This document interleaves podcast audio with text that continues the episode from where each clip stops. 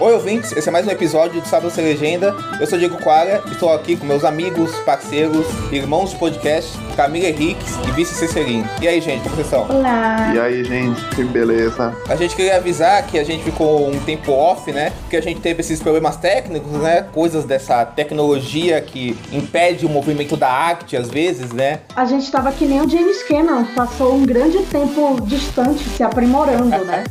Estamos diante da TV assistindo a filmes antigos. Aqueles tempos que não mais. Vem aí! Tá ali! Rede Manchete. Sábado sem legenda. Paixão tão forte que sobreviveu a um dos maiores desastres da história. Luta de classes, tragédia, existencialismo e melodrama, um dos filmes de maior sucesso de todos os tempos. Com Kate Winslet e Leonardo DiCaprio, o filme de hoje é Titanic. Titanic. Muito bom, muito bom. Essa sinopse foi bem chamada da TV Globo sobre Titanic, né? Foi muito isso, muito isso mesmo. Sim, a chamada da primeira exibição em 98. Toca Celine Dion.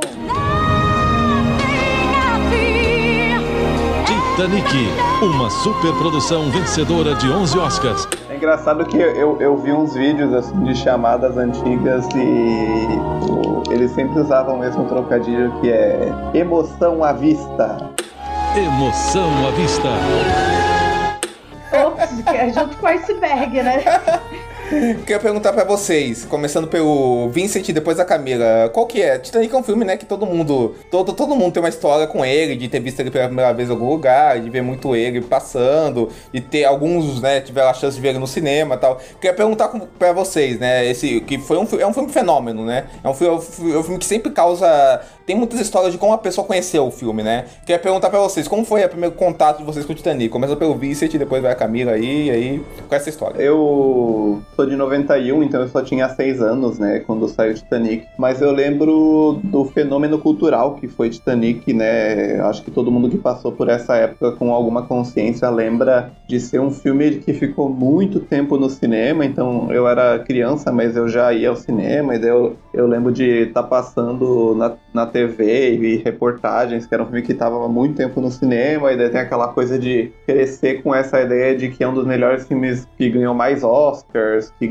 trouxe mais gente durante muito tempo na nossa vida, até esse recorde ser quebrado pelo próprio James Cameron. O Titanic era o filme de maior sucesso de bilheteria da história, né? Até o, Ava- Sim, a- sim, até o Avatar. Ah, mas eu acabei vendo em casa depois, eu com certeza eu vi em VHS. Mas uma lembrança que eu tenho muito forte com Titanic é que lá nos anos 2000 eu tava começando a ver filme legendado, assim, eu tinha 10, 11 anos e tava começando a ver filme legendado e na véspera de estrear de, estre, de estrear O Senhor dos Anéis, que era um filme que eu tava muito empolgado pra ver, assim, um dos filmes da minha vida, O Senhor dos Anéis do Peter Jackson, a gente se reuniu na casa de um tio meu, eu, meu primo, meu pai, meu, ah, ah, meu tio, pra assistir Titanic legendado, pra treinar ver filmes com legendas, pra quando fosse no cinema, né, conseguir ver o filme legendado, que eu não tinha prática ainda, né, porque era criança e tal. E eu lembro, assim, que é um filme desses que eu vivi com muito... É, é, é um filme que ah, eu trato com muito carinho, porque vi várias vezes, e é um cinemão, claro, e ah, às vezes quando a gente pensa na cinefilia e quando começa a gostar de cinema, a gente até meio que maltrata o Titanic numa época da vida e tal, e depois percebe o, o quão bom ele é, né? Então eu tenho essa relação com ele. Daí depois eu só fui, eu revi várias vezes, e antes de rever pro podcast agora, a última vez que eu tinha visto foi no relançamento em 2012, quando saiu em 3D. É, eu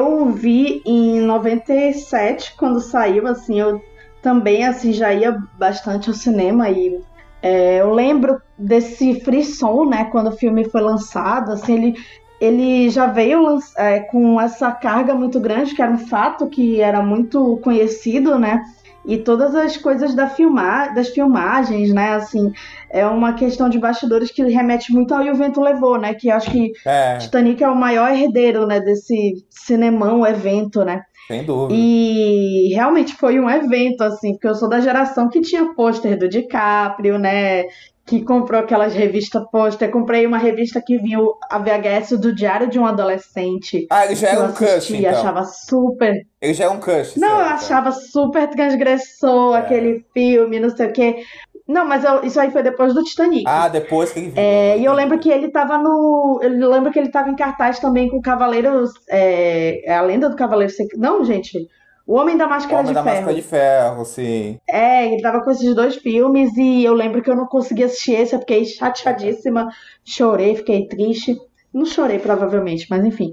Mas o Titanic, eu lembro que antes mesmo de eu assistir, a minha madrinha, ela foi ver e ela contou pra toda, assim, pra gente da família, assim, ela contou toda a história. Então, eu lembro dela contando, assim, eu, eu tenho uma memória meio bizarra pra algumas coisas. Então, eu lembro que ela contou é. todos os spoilers, assim. Ela já contou que era a história da, da, de uma velhinha que estava lembrando de como, é, do romance que ela teve no Titanic, como ela conseguiu sobreviver ao naufrágio e tal.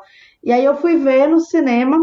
Eu não lembro se eu vi dublado ou legendado, assim, essas particularidades, assim, não me, não me, não lembro tanto. Eu lembro que eu fui ver com a minha avó. E lembro também que o, o assento tava todo carcomido, assim, do, e era do shopping, olha só, pra ver, né? As pessoas, né, acabavam com, com as coisas. É, e aí depois fui ver de novo em, no- em 2012 no cinema. E espero em 2023, né? Falaram que vai voltar ao cinema. Espero reassistir. E assistir quando, é, quando chegou nas locadoras, que era aquela VHS de duas, duas fitas. E assistir quando passou na Globo. E, enfim, tive o DVD, o Blu-ray, enfim. Não tenho uma paixão tão grande quanto eu tenho uma amiga, uma colega de trabalho, Michelle, que ela. Beijo, Michelle, que ela, é, ela compra várias versões do, do Titanic, assim, do filme e tal, e ela tem versão rara e tal.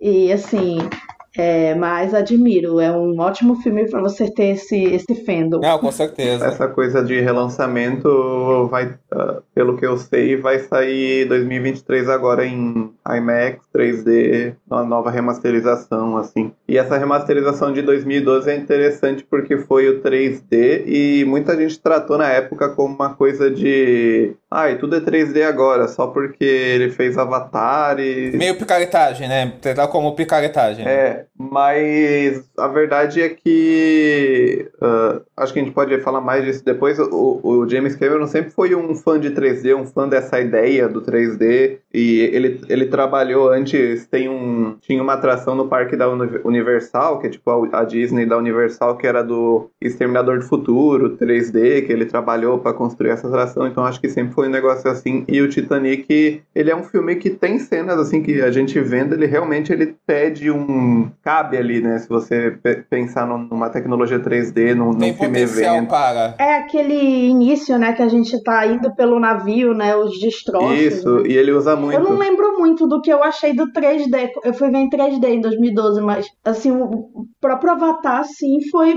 um dos melhores filmes pra se ver em 3D. É, eu lembro mais da, da euforia de estar vendo o Titanic no cinema de novo do que do 3D em si. Foi na mesma época do Aventuras de Pi, não foi o lançamento do Titanic, né? Curioso isso, não foi não? Foi. É do mesmo ano, do Que mesmo ano, doideira, hein? Que 2012. doideira, que E doideira. você, Diego? Qual a sua. Minha relação com o Titanic, né? Esse monumento em forma de filme e de navio, né? Então, a parada é a seguinte, cara, assim, eu, quando o Titanic tava saindo no cinema, eu tava nascendo, né? Então, logicamente que eu não vi no cinema, né? Jovem. Assim, né? Eu tava, é, tava nascendo. Mas eu lembro muito claramente quando o filme passou na Globo pela primeira vez, as chamadas, assim, que eu lembro todo mundo comentando. Filme, passou, filme vai passar na Globo, filme vai passar na Globo. Não sei se foi, a primeira- foi uma das primeiras que- mas que a Globo, que a Globo anunciou muito que o filme ia passar na Globo, assim, sabe? Assim, era- era- todo mundo só comentava Mas isso. sempre anuncia, né? Exato. Hoje em dia passa muito na Record, né? Se eu não Passava muito na Record uma época. Eu lembro, de, eu lembro de ver na Record também esse filme. Mas, mas eu lembro que dessa vez na Globo foi uma coisa tipo, caralho, vai passar Titanic. E aí,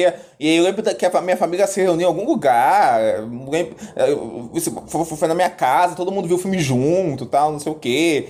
Aquela comoção, que a, a cena, o pessoal chorando, o, Jack, a Rose, tal, não, não- sei o quê, tudo, tudo isso, aquelas cenas de desastre fodas e tal, assim, foi muito catártico, né? E aí, cara, assim, eu, eu vi o filme pela primeira vez nisso aí, vi ele reprisado mil vezes em Fox, em Globo, em Record, assim. Na Fox eu passava direto, assim. Eu lembro na Fox, sabe quando a gente conseguiu TV a cabo aqui, sempre via na Fox, né, tal. E aí, e, e, e, e aí, eu, e aí, e aí tal, é um filme que eu cresci com ele no, no meu imaginário, assim, sabe assim, do, do, eu, sou, eu sou o rei do mundo, sabe assim, tanto é que eu fui ver Titanic legendado, demorou pra ver legendado, porque eu tinha muito na memória a dublagem do filme, né, que até com o Dalton Mel, vocês sabem disso, né, ele que dubla o Jack, né, na dublagem, assim, né. Nossa, não sabia. Caraca! Mas é claro, mesmo assim não temos piolhos, somos americanos, os dois. É, o Dalton Melo, o Dalton Melo que dubla o Jack na, na dublagem, assim. Meu Deus! É o Dalton Melo, o Dalton Melo. O Dalton Melo é. Dalton Melo e o irmão dele, o Celton, eram dubladores, né? Eu sou o rei do mundo!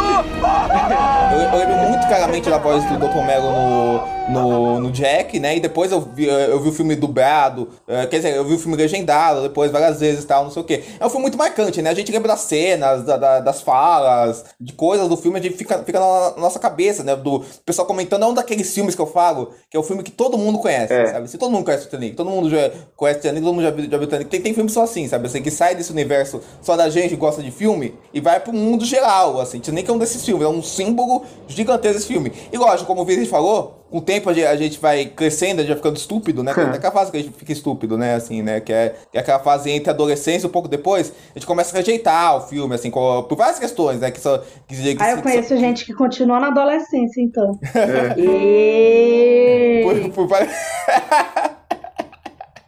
por, por, por, por- várias questões que são igualmente estúpidas, né? Porque, tipo assim, ah, é filme. É porque, porque ah, é um filme, clichê, é um romance, não sei o quê. Aí porque. Aí porque ah, porque, porque o Titanic, Titanic só, só presta na, na, na, na cena de destruição. Ah, é só. É só. Eu fui, eu fui, eu fui, só, só cena de destruição, não tem história, é só, é só, é só visual, essas coisas, assim, sabe? Essas, essas coisas, assim, é uma. É, parece, parece história de novela, essas coisas que a gente, que a gente ouve, a gente assimila como uma verdade. E, e além disso, eu acho também que tem, uma parada que a gente, enquanto cinéfilo, tem, tem um mal, assim, às vezes, assim, também, que, assim, a, a gente, às vezes, tem uma predileção pelo que é rejeitado, assim, e o que, o que é muito aceito, é, o, que, o que faz muito sucesso, o que, o que se dá muito bem, a, a- a- vai se criando uma coisa, ah, co- co- co- co- co- como isso aí todo mundo já ama, tudo, co- co- como isso aí já, já é muito popular, como isso aí já fez muito sucesso, a gente cria uma resistência a isso, assim, sabe assim? E, e obviamente que tem coisas que são populares, fazem muito sucesso, que a gente pode não gostar e achar um lixo mesmo, assim, sabe assim? Do, do, do, do, meu jeito que tem coisas são, que não faz sucesso, que são, que são, que são coisas meio malditas, ou que não tem o seu conhecimento, que a gente pode amar mesmo, assim, e defender, tal, não, não sei o quê. Mas às, mas às vezes, mas vezes isso cria uma coisa automática, tipo assim, ah, esse filme, como todo mundo fala desse filme, esse filme não pode ser bom, não pode ser tudo isso. Assim, assim, aí, aí, aí cria essa coisa, né, assim, sabe assim, porque é um filme muito conhecido, tal, não sei o quê.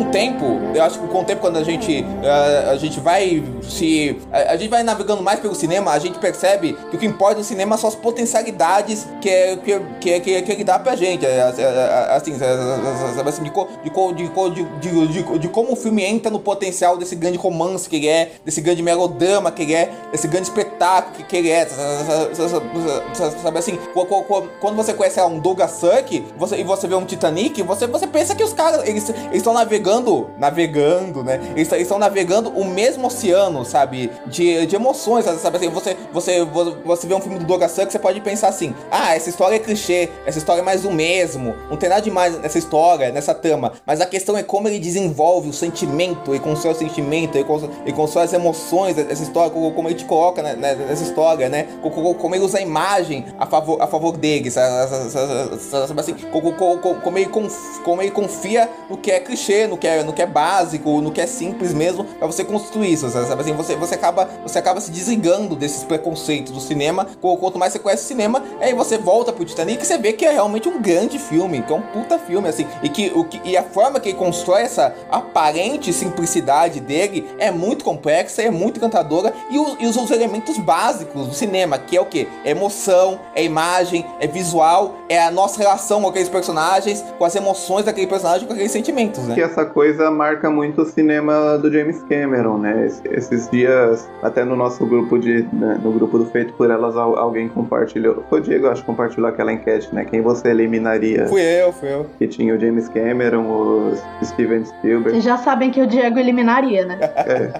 E daí a gente falou de como o, as relações entre eles e de como James Cameron não existiria sem o Spielberg, né? Porque são, são esses cineastas aí, filhos do, do- da própria nova Hollywood, cineastas que vêm depois dessa da, da era do blockbuster e tal. E o James Cameron, eu acho que ele sempre uniu muito isso, assim, de ah, querer contar, querer fazer filmes, às vezes levado mais do que qualquer outra coisa pela tecnologia. Claro que Avatar é, é o exemplo que a gente mais tem, né? Mas é o exemplo que a gente tem de mais claro, né? Porque foi o, o ápice dessa nova, dessa última onda do 3D. Mas tem, né? Os, os filmes que ele fez nos anos 90, nos anos 80, também são muito levados por essa coisa de fazer um cinema de atração mesmo, né? É- é- essa es- expressão é muito usada em teoria ah, cinematográfica, em crítica e tal, mas ela diz respeito a isso mesmo, um cinema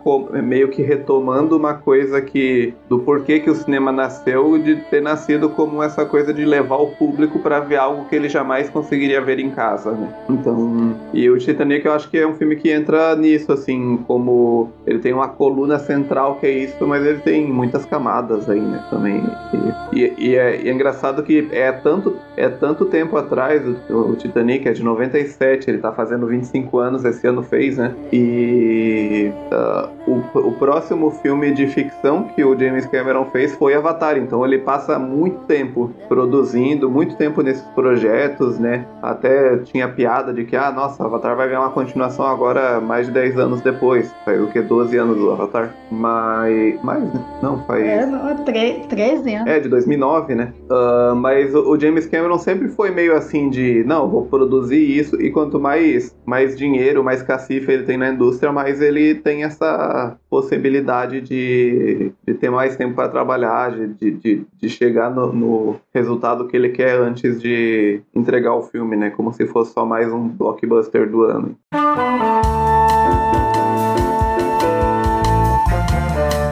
Olá, meu nome é Carissa Vieira e eu queria desejar um ótimo 2023 para os ouvintes do Sábado Sem Legenda e para os três maravilhosos que comandam esse podcast incrível. E em 2023 eu queria muito ver vocês comentando o filme Xanadu. Sim, eu quero ver vocês falando desse filme porque esse filme é realmente algo único e eu queria ver, ou melhor, ouvir as opiniões dos três sobre essa obra musical que é realmente diferenciada. Beijos.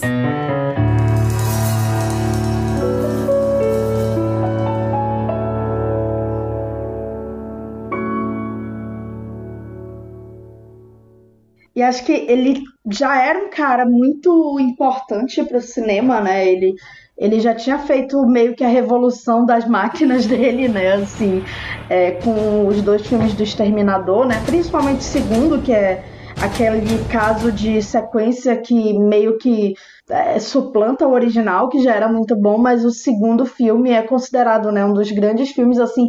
Tanto é que até hoje tentam fazer continuação desse filme e nada nada se compara, né? Porque não é só a história, né? É um dos grandes filmes de ação que Hollywood já fez, né? O Terminator 2. É porque não é só a história, né? É a atmosfera, é a tecnologia. Também é aquela coisa assim de que um filme daquele tipo em 92 tem uma coisa diferente do que um filme daquele tipo em 2012, em 2022, assim, né? Assim, é, é, é muito diferente, assim, né? E nunca colocaram um autor, né, para fazer essas continuações, Não, né? Assim, se bem que, não. não. sei, quem é que fez aquele do Christian Bale? Christian Bale foi o Mac é G, o? Mac G. Ah, eu, nossa, caraca, um autor. Mac G é um diretor G. operário. Não, não, não é autor, mas ele é um, di- ele é um diretor autorismo operário de Hollywood, assim. Interessante, mas não é autor, não. Autorismo do MacD, amigo. Não, é inter- ele é interessante. Olha, Pois a, é, mas a assim- gente tem que trazer, a gente Eu não vou nem entrar nessa discussão, porque um dia as Panteras detonando vai vir pra esse Não, eu adoro, eu, eu, eu, adoro, eu, adoro, eu adoro, eu adoro, eu adoro as panteras dele, adoro, adoro. Mas aí, autor é um pouco demais também. Adoro o primeiro, as Panteras detonando, eu já acho de- demais, de- mas assim, detonando, primeiro, detonando talvez eu goste até mais. Mas depois, isso fica, isso fica pra É, eu também. assim. Meu Deus. É, mas assim, voltando, o James Cameron, ele veio, ele sai, o filme anterior, né, dele, ele tem um, um início de anos 90, assim, com, com esse filme, né, com o Exterminador 2, e aí depois ele faz o True Lies, né, que é um filme de ação clássico de supercine, que vai vir pra cá É, maravilhoso. certeza. Nossa, é Na maravilhoso. verdade, ele é clássico do cinema em casa, né? Do, do, do SBT, né? Era Isso. muito cara do SBT. E que tinha um tom mais cômico, né? Assim, acho que é um dos melhores papéis do Arnold Schwarzenegger É, e da Jamie Lee total. Curtis, assim, que eles estão muito. É muito bom. Eles estão muito à vontade, né? E acho que é aquela coisa meio Senhor e Senhora Smith, né? Essa coisa assim, meio. Também é um romance, né? O True né? Também tem. É, uma coisa meio aquele filme do, do Soderbergh, né? Essa coisa É. assim do filme que é a tensão sexual deles é importante pro filme andar e tal. E aí ele vai fazer o Titanic, né? Que é um projeto completamente diferente. É claro que ele já tinha feito o Segredo do Abismo, né? Ele já tinha feito coisas ambiciosas tecnologicamente e tal, mas assim, é, ele é, o Titanic é algo completamente diferente, tanto é que a indústria via como um fracasso, né? Por todos os gastos, por serem dois atores desconhecidos. O DiCaprio era o mais conhecido, assim, mas não era um ator que eh, movimentava multidões, né? O Romeu e Julieta dele tinha sido um sucesso porque era Romeu e Julieta, né? Assim, ele era meio que um Timothée Chalamet, né? É, é Assim, uma, ele ainda é uma boa era- comparação, né? Porque, É. porque ele, vinha de uma, ele vinha de uma indicação ao Oscar, né? Pelo Gilbert Grape, né? Ator de Sim. Sonhador. Ele tinha feito até o filme que você Ele, mencionou. ele fazia sitcom, né? Fez aquele Gr- Grant Pines, eu acho que é o nome, assim. Ele fez, ele fez essa sitcom, É. assim. E, aí, e depois ele, ele ele fez o você citou, o, o, o eh, The Best Boy Diaries, que é outro filme também de, bem de atuação pesada, essas coisas e tal. Não sei o que, mas ele não é um astro, né? Ele, ele é aquele ator promissor, né? Assim, de- que tava na área, É, né? ele, ele era bem Timothée Chalamet mesmo, porque ele Isso. fazia As Filhas de Marvin. né? Que acho que era um papel que o Timothée Chalamet faria hoje É, em dia. eles, assim, eles têm carreiras parecidas, os dois, né? Lucas Hedges, Lucas né? assim, uma Hedges, coisa assim. né? Exatamente. E, a- e, a- E ela vinha do. Razão e Sensibilidade. Não, foi a Vaca É Razão e isso. Sensibilidade, que foi indicada pro Oscar. É, que é o. Ah, vendo Razão e Sensibilidade, ela era atriz shakespeariana, né? Ela tinha O feito Hammer do Hamlet. Kate Braga. Ela, ela, tinha- ele- ela fez também um filme que eu adoro, do Peter Jackson, que ele é uma gêmea, assim, adoro esse filme. Amo. Nunca Foi o vi. primeiro filme dela, não É, tinha feito é, nada, é. que é maravilhoso. Ela, Kate Winslet, né, gente? Rainha. Mas a- esse filme dela, do- da Jenny aí, do Ang Lee, é muito bom. É ótimo, é ótimo, é ótimo, ela tá perfeita. Indicação É, ela dela, é uma lógico, a Thompson. primeira. Ela é Emma Thompson. Emma Thompson, inclusive, ganhou o roteiro adaptado pra esse filme, se não me engano, assim. Porque ela faz o roteiro desse filme, assim. E o filme é dirigido pelo Ang Lee, né? E aí, mas a, a parada, cara, da, da Kate Winslet, a gente tá fazendo essas analogias com atores do momento. Eu acho que a carreira dela é bem parecida com a carreira da, da Saoirse Ronan. Inclusive, Sim, quando eu tava vendo total. o filme, Total. eu tava, eu, tava, eu tava vendo o filme, se esse filme fosse feito hoje em dia, quem faria a Rose seria a Saoirse Ronan, assim. Eu acho que Sim, to- é, completamente. é muita cara de um personagem que ela faria. Muita cara, mu- muita cara. Acho que elas têm carreiras bem, bem parecidas, assim, sabe? E, e ela, tipo, ela também já era uma atriz promissora, mas era uma atriz mais desse circuito, vai, vamos dizer assim, mais alternativo, não sei se é a palavra, mas algo nesse nesse Britânico, assim, né? Esse drama de prestígio britânico, né? É, é, é, é é aquela jovem atriz respeitada, assim, né? Mas não é uma atriz popular, né? Assim, aí, aí ela, ela veio pro, pro Titanic, né? Assim, e também eu acho que o Titanic vinha muito dessa coisa, é, essa, esse fantasma do Waterworld, Que né? essa ma- maldição da água em Hollywood, né? Tinha esse papo antes do Titanic. Caraca. A Maldição da Água em Hollywood, né? Que o, que o, o o ator foi, foi, foi a grande promessa do Kevin Reynolds com o Kevin Costner, né? Que, o, que os, é, foi, foi o filme dos dois, na verdade, né? O Kevin Costner, inclusive, dirigiu parte do filme, né? Até a, até a, Eu lembro de Sessão da Tarde, mas eu teria que rever. Nunca vi É muito Waterworld, bom, nunca vi. Eu amigo, conheço de fama e tal. Mas era legal mesmo. Não, eu quero ver. Nossa, Não, amigo. não, inclusive, o- não, inclusive o Kevin Reynolds, é, é, pra mim, é um diretor interessante. Eu adoro o Robin Hood dele, adoro o Kevin Costner, assim, né? Até, até, até, eu, não sei, eu não sei como até hoje eu não vi esse filme, mas acabou que eu não vi, assim, né? Assim, mas, o, mas o filme foi um grande fracasso e acabou rolando essa... Eu acho que esse medo, né? Assim, tipo assim, ah, uma coisa com água, essa ambição, vai ser o carro... É, é, é aquele tipo de projeto que você pensa, nossa, se isso for, se isso for um fracasso... A gente falando parece uma coisa meio até supersticiosa, né? Maldição da água. Mas a, a questão é que, sei lá, nos 90 já tava uh, evoluindo essa coisa de Hollywood se adequar a pressões de sindicato e pressões técnicas de como a indústria tem que funcionar de uma certa maneira e trabalhar com água fisicamente em Hollywood é uma coisa assim que uh, é desde sempre meio que um, um pesadelo de, de segurança, de logística, de as pessoas gripam, né? O é. equipamento, o equipamento pode se ferrar. E na época era tudo película, né? Não dá pra esquecer que, que, que era uma questão super sensível também, então... Imagina o David Fincher filmando na água, gente, com 80 mil takes. Exatamente.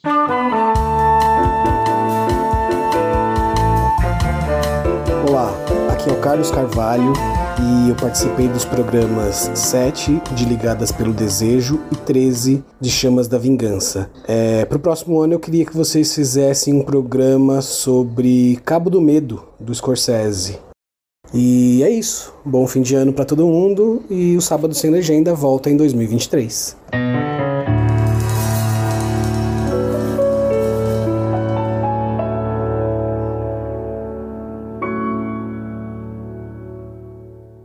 E a gente não falou, a gente falou da carreira do, do James Cameron e ele, um dos grandes filmes dele é o Aliens. Né? O Aliens, verdade, Sim. verdade, verdade, verdade. Ele é bom de sequência, né? O que. É o filme que, que fica ali logo depois do primeiro Exterminador. E tem gente que acha melhor que o primeiro. Eu prefiro do Ridley Scott, mas tem gente que gosta mais do, Acho quase tão bom quanto, eu adoro. Eu acho eles. Eu, eu amo os dois de formas diferentes. Não sei dizer. Eu acho que os dois são maravilhosos, assim. E, né, primeira estrela de ação, né, Jennifer Lawrence.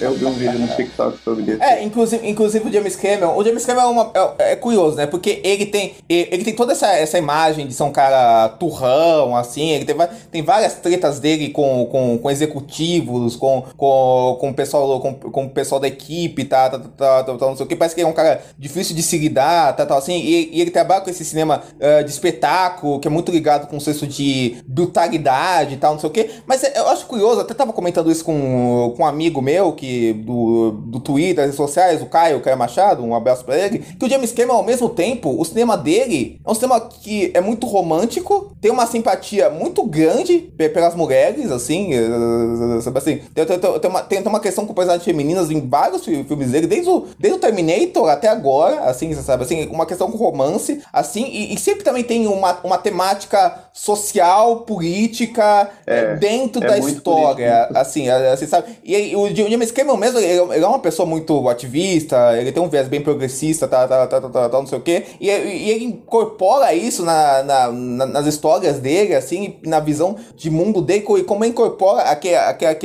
aquele, aqueles mundos que, que ele cria de uma forma bem, muito interessante, né? Assim, desde o, você, você pode ver a questão ambiental no, no, no Segredo do Abismo, que, que, também tem no, no Avatar, é a questão de caça no, Titanic, assim, você, você, você, pode, você pode ver a questão no Terminator 2, né? Que o, que o, que o vilão do filme é um, é um policial, assim, né? E, e, é. E no, no, próprio, no próprio Aliens tem a, tem a coisa, a inserção dessa coisa que ele repete no Avatar aí, que é o do militar obcecado, né? Essa coisa do militarismo e da colonização. Os milita é, a colonização também é um tema importante. Os militares do cinema dele sempre são meio vilanizados, né? os militares do cinema dele é verdade. são uma coisa meio vilanesca, assim, né? Inclusive, o James Cameron escreveu o roteiro do Stranger Days da Catherine Bigelow, que era casada com ele, né? Assim, com, que é um filme espetacular, né? Assim, e o Stranger Days fala, fala muito sobre a, a violência policial. violência e, policial. E a, e a, questão do racismo em, em Los Angeles, assim. E é um, filme, é, é, é um filme que tem muita relação com, com o que aconteceu com Rodney King, assim, lá, lá, em, lá em Los Angeles, assim, dentro dessa temática do cyberpunk, assim. É, esse, esse é uma obra-prima, né? Eu amo, eu amo. É uma obra-prima, assim, pra mim a melhor coisa que o James Cameron fez na vida é, é o roteiro do Stranger Days, assim, apesar dele ter várias obras-primas na carreira, assim, mas essa, essa junção dele com o Catherine Bigelow, que também é uma gênia, né, rendeu uma, uma obra espetacular mesmo, assim, e eu acho... Era um power couple, né? O que, que é, o Vincent? Os dois eram o power couple, O né? power couple. Então, Catherine Bigelow e...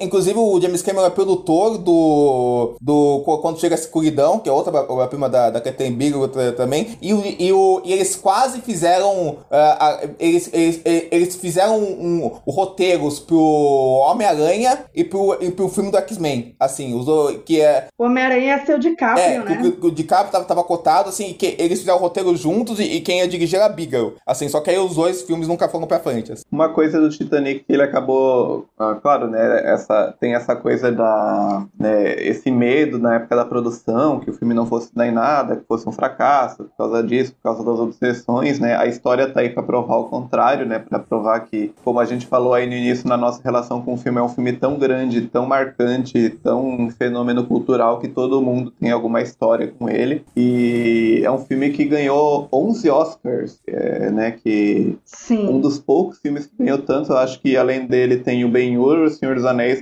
foi depois, né, mas acho que antes dele era só o Ben-Hur, não sei se tem mais algum antes, não sei se o, o Vento Levou, talvez. Não, é, o não, 11 foi esse e o Titanic e depois o Senhor dos Anéis. É, só esses três, então. E, e montagem, direção de arte, mixagem e edição de som, trilha, figurino, efeitos visuais, fotografia, direção, tudo que, que fica muito claro, muito evidente aí assistindo ao filme, né? São Oscars, assim, muito merecidos. E ele só perdeu três. Ele foi indicado a, foi indicado a melhor atriz coadjuvante para Gloria Stewart, né? Que é a, a Rose mais velha. Uhum. E perdeu para Kim Basinger, né? No Los Angeles Cidade Proibida. Sim, Uh, sim. E a Kate Winslet foi indicada como atriz e perdeu para Ellen Hunt em Melhor Impossível. Que era a única americana. A Ellen Hunt era a única americana indicada na categoria. Maquiagem que perdeu para MIB, né? Maquiagem e cabelo, né? Que é, que é a, a categoria aí.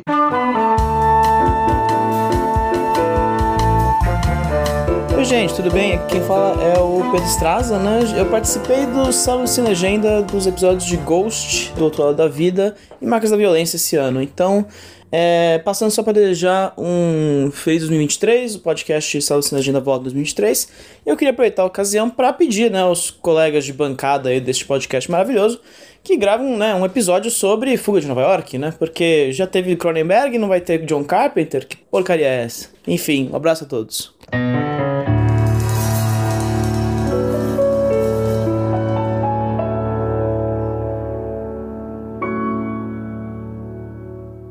Eu acho que tem uma coisa, eu acho que o Titanic fez bem, você falou do Ben-Hur, né, que também teve isso, eu acho que o Titanic fez bem aquele esquema que rolava com esses épicos de, de Hollywood, né, de fazerem muito sucesso e chegarem no Oscar, tipo, o Vento Levou, o Ben-Hur e tal, assim, e ganharem vários, depois o Retorno do Rei fez, fez também, assim, sabe assim, de ser, de ser aquela coisa que da, da indústria abraçar esse, esse filme que foi o, o Arrasa com a, com a, com a, com a, com a quarteirão, assim, que acabou que, que, que, acabou ganhando tudo. Assim. É, assim, acho que é aquela coisa assim, as pessoas acham, ai, ah, que o Titanic não merecia tudo isso e tal. Mas acho que mesmo que você não, não concorde e tal, é compreensível. Por exemplo, eu não gosto do filme do metaverso. Só que eu vou entender se ele ganhar tudo que ele ganhar, porque, enfim, foi um fenômeno cultural, sim, assim. Sim. Assim como o Titanic foi. Não estou comparando os dois, estou dizendo cada um na sua época, né? Lógico, é, lógico, e, e Titanic tem aquela coisa assim que é uma coisa muito rara no cinema de hoje em dia, que ou, alguns filmes resgataram e tal, mas não é mais tão frequente, que é a música, né? Essa coisa assim da música ser muito marcante. A música junto com a trilha instrumental, né? Que era James Horner e a música cantada pela Celine Dion, né? Que, enfim, o James Horner faleceu, inclusive, uns anos atrás, né? Acho que o Titanic teve. E é uma música muito presente no filme, né? A trilha. É. Por mais que a gente não, nunca ouça, né? O My Heart Will Go On, a gente ouve. ouve Nossa, a, demais. O instrumental. Parece meio que é o mar chamando ela, né? Assim, de, de É, certa forma, exato. né? Esse, esse instrumental, né? Assim.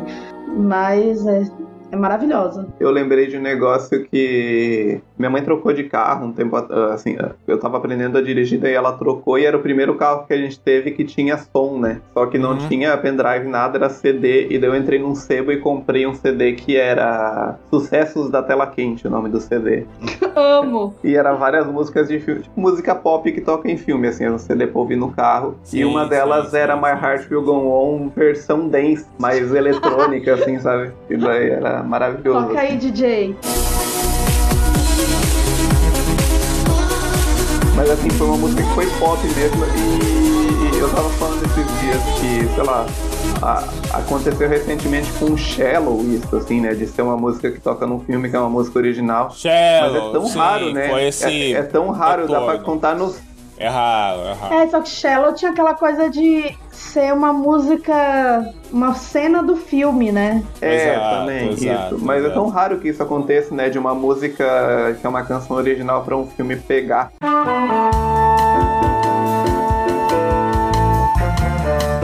Oi, gente, aqui é a Rosana Iris. Eu participei do Sábado Sem Legenda sobre Garota Exemplar. É, agora o podcast só volta em 2023. E eu queria aproveitar esse momento para fazer um pedido para fazer um episódio sobre Lua de Fel, do Polanski. É, fica aí a recomendação. Beijo, gente.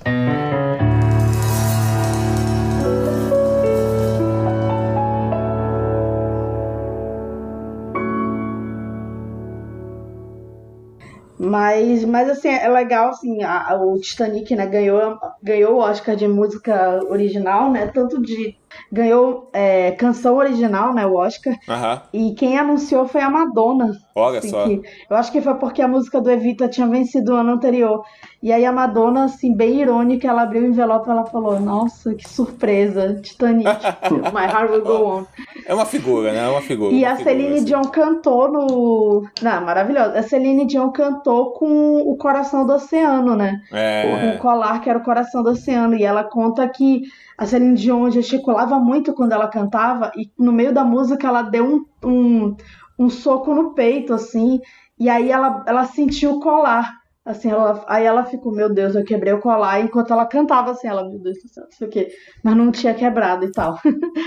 Mas assim, é bem, é bem engraçado. Essa, essa, essa apresentação tem no, tem no YouTube e tal, né? É uma coisa assim que por né? conta de direitos autorais é mais difícil achar as apresentações musicais do Oscar. Mas é, é interessante. Você falou uma coisa interessante, Camila, que o, essa coisa do. Tipo assim, mesmo se a pessoa preferir outro filme daquele ano que tava indicado, entender por que o Titanic, ganhou. Assim, eu acho que, tipo assim, você pode achar Los Angeles, Cidade Proibida, um grande filme, você pode amar o Gênio Indomável tal, você pode ter outros favoritos da, daquele melhor filme. Mas eu acho assim, cara, não tinha como um filme, algum filme ganhar do Titanic, cara, assim, sabe assim, por tudo que o filme é, assim, sabe assim. E além disso, é um puta filme, entendeu? É Exatamente. é- além disso, é um filme de feitura cinematográfica, de criatividade cinematográfica, é um filme gigantesco, assim, sabe assim. Então, então mesmo você preferindo outro Não filme. é o Green Book, gente, sabe? Não, não é nada Green Book. É um, é um, é um filme de um, de um autor mesmo, assim, de, eh, usando a linguagem, mas tanto é que muita gente ainda nesse negócio de outro, muita gente fala, ah, mas o Titanic nem foi indicado a roteiro e ganhou o Oscar. Gente, mas que argumento é esse? Podia ter sido, inclusive.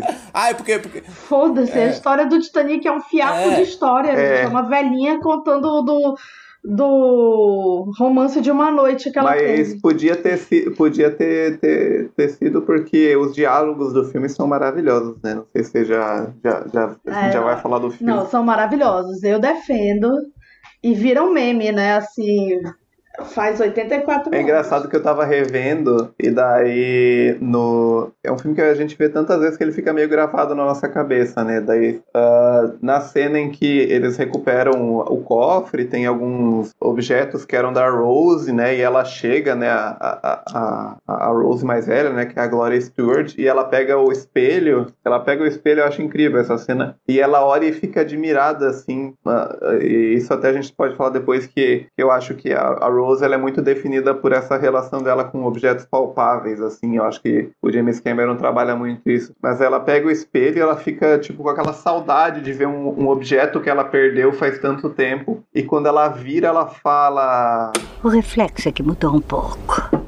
E, porra, é incrível, incrível, assim, acho esse tipo de detalhe no dia, nos diálogos, assim, ao longo do filme, não só nessa cena, claro, eu acho muito foda. Eu acho que é importante, assim, destacar, é, Vicente falou da Gloria Stewart. A Gloria Stewart, ela, acho que a escalação dela já mostra essa reverência dele ao cinema clássico, né? Porque ela, ela é do, do- desse cinema clássico mesmo, assim, da época do cinema dos monstros, né? Assim, ela fez, é, eu acho assim, deve ser por isso, assim, que o, o Guilherme Del Toro deve beijar o pé desse homem por causa disso, né? Assim, porque ela fez o Homem Invisível, por exemplo. O Homem Invisível de 33, né? Não o da Elizabeth Moss, que ela não estava nem mais viva. Viva. Inclusive, eu acho que ela viveu até mais de 100 anos, inclusive. Tem um dado curioso da Gloria Stewart que ela era a única integrante da equipe do Titanic, do filme Titanic, que já tinha nascido quando o Titanic afundou de verdade, porque ela nasceu em 1910 e o Titanic afundou em 1912. Sim, Bichinha. sim, sim, sim. É, assim, ela, ela trabalhou a vida toda dela, né? Assim, eu acho que a- depois do Titanic ela ainda fez algumas coisas, assim, de TV e tal, assim, mas o, o grosso mesmo da carreira dela foi, foi nesse cinema clássico. E, e foi incrível, assim, que ela ter recebido esse reconhecimento no fim da vida, né? Ela, ela recebeu uma indicação Oscar e acho que provavelmente ela ficou em segundo lugar, porque no SEG ela ficou empatada com a Kim Basinger. Ela e Kim Basinger ficaram empatadas, assim. E amo Cidade Proibida, assim. Acho a presença da Kim Basinger maravilhosa, mas, assim, ela tava concorrendo com a Gloria Stewart, que é meu primeiro trauma de Oscar, assim, sabe? Dela não ter vencido. E ainda tinha a Julianne Moore, enfim, né? A Mi- Minnie Driver. A menina do gênio indomável. É, não, fantástica. Esse ano foi grande, foi um grande ano, né, de- das atuações coadjuvantes, né, assim, é, foi um ano pesado, assim, né, assim. É, principais mesmo, assim. as- Foi um belo ano, assim. atuações de homens mesmo, que eu lembro que foi um foi um caos, foi um caos quando o DiCaprio não foi indicado ao Oscar, né? E vários atores mais velhos foram indicados, tipo Jack Nicholson, Peter Fonda, e só o Matt Damon foi indicado, né, de ator jovem naquele ano, né? Aí, Que aí ganhou. teve umas, rolaram umas piadinhas do Billy Crystal e tal no Oscar, mas enfim, não é um papel assim. Acho que é um papel menos apreciado que é o herói romântico, assim, mas é compreensível que é, perto da Kate Winslet ele ficasse meio. Ele que, fica meio né, apagado, sem- né? sem- É, assim. Depois eu acho que quando eles se reencontraram no filme de 2008, foi apenas um sonho, eu acho que os dois estão pau a pau, assim. Então, eu adoro esse filme, acho que ele é bem subestimado. Esse filme é ótimo, é o melhor. É, também, é o né? melhor filme do. Nossa, é verdade, tem ela, é o bem reconto. É o melhor filme do Sam Mendes, esse aí, de fácil. assim, Tem. né? Eu também acho. Assim, Nossa, mas é Acho que eu não sei se fácil. eu vi todos, mas Acho que eu vi a maioria. Nossa, fácil. maravilhoso. Maravilhoso. Acho que merecia mais reconhecimento. E Eu gosto demais, Kathy assim. Bates, maravilhosa, ela faz a. Ela faz a, uma personagem famosa do Titanic, que é a Unsinkable Molly Brown, que é- era meio que uma milionária, né? Era uma nova milionária, né? Que acho que o Titanic fala muito disso também, sobre luta de Sim, classes, sim, né? sim. e sobre os níveis dentro Ah. da riqueza, né? Que você, mesmo sendo rico, você tem que ser um tipo certo de rico, né? Pra você ser aceito, mas isso a gente vai falar depois. E a Molly Brown era uma milionária excêntrica, só que a gente sabe que ela era uma milionária recente, né? E aí ela ganhou esse apelido de Unsinkable Molly Brown porque ela sobrevive ao Titanic, né? Unsinkable é inafogável, né? Inafundável.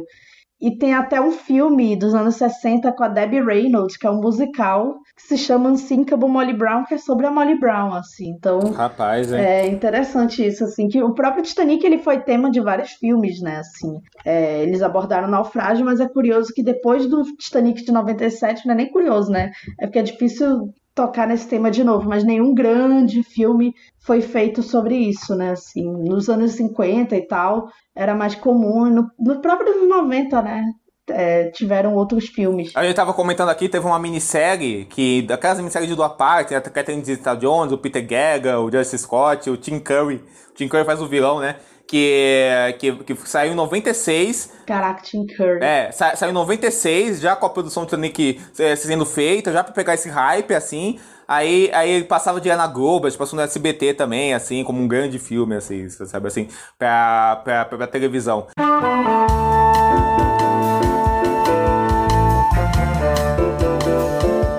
gente, tudo bom?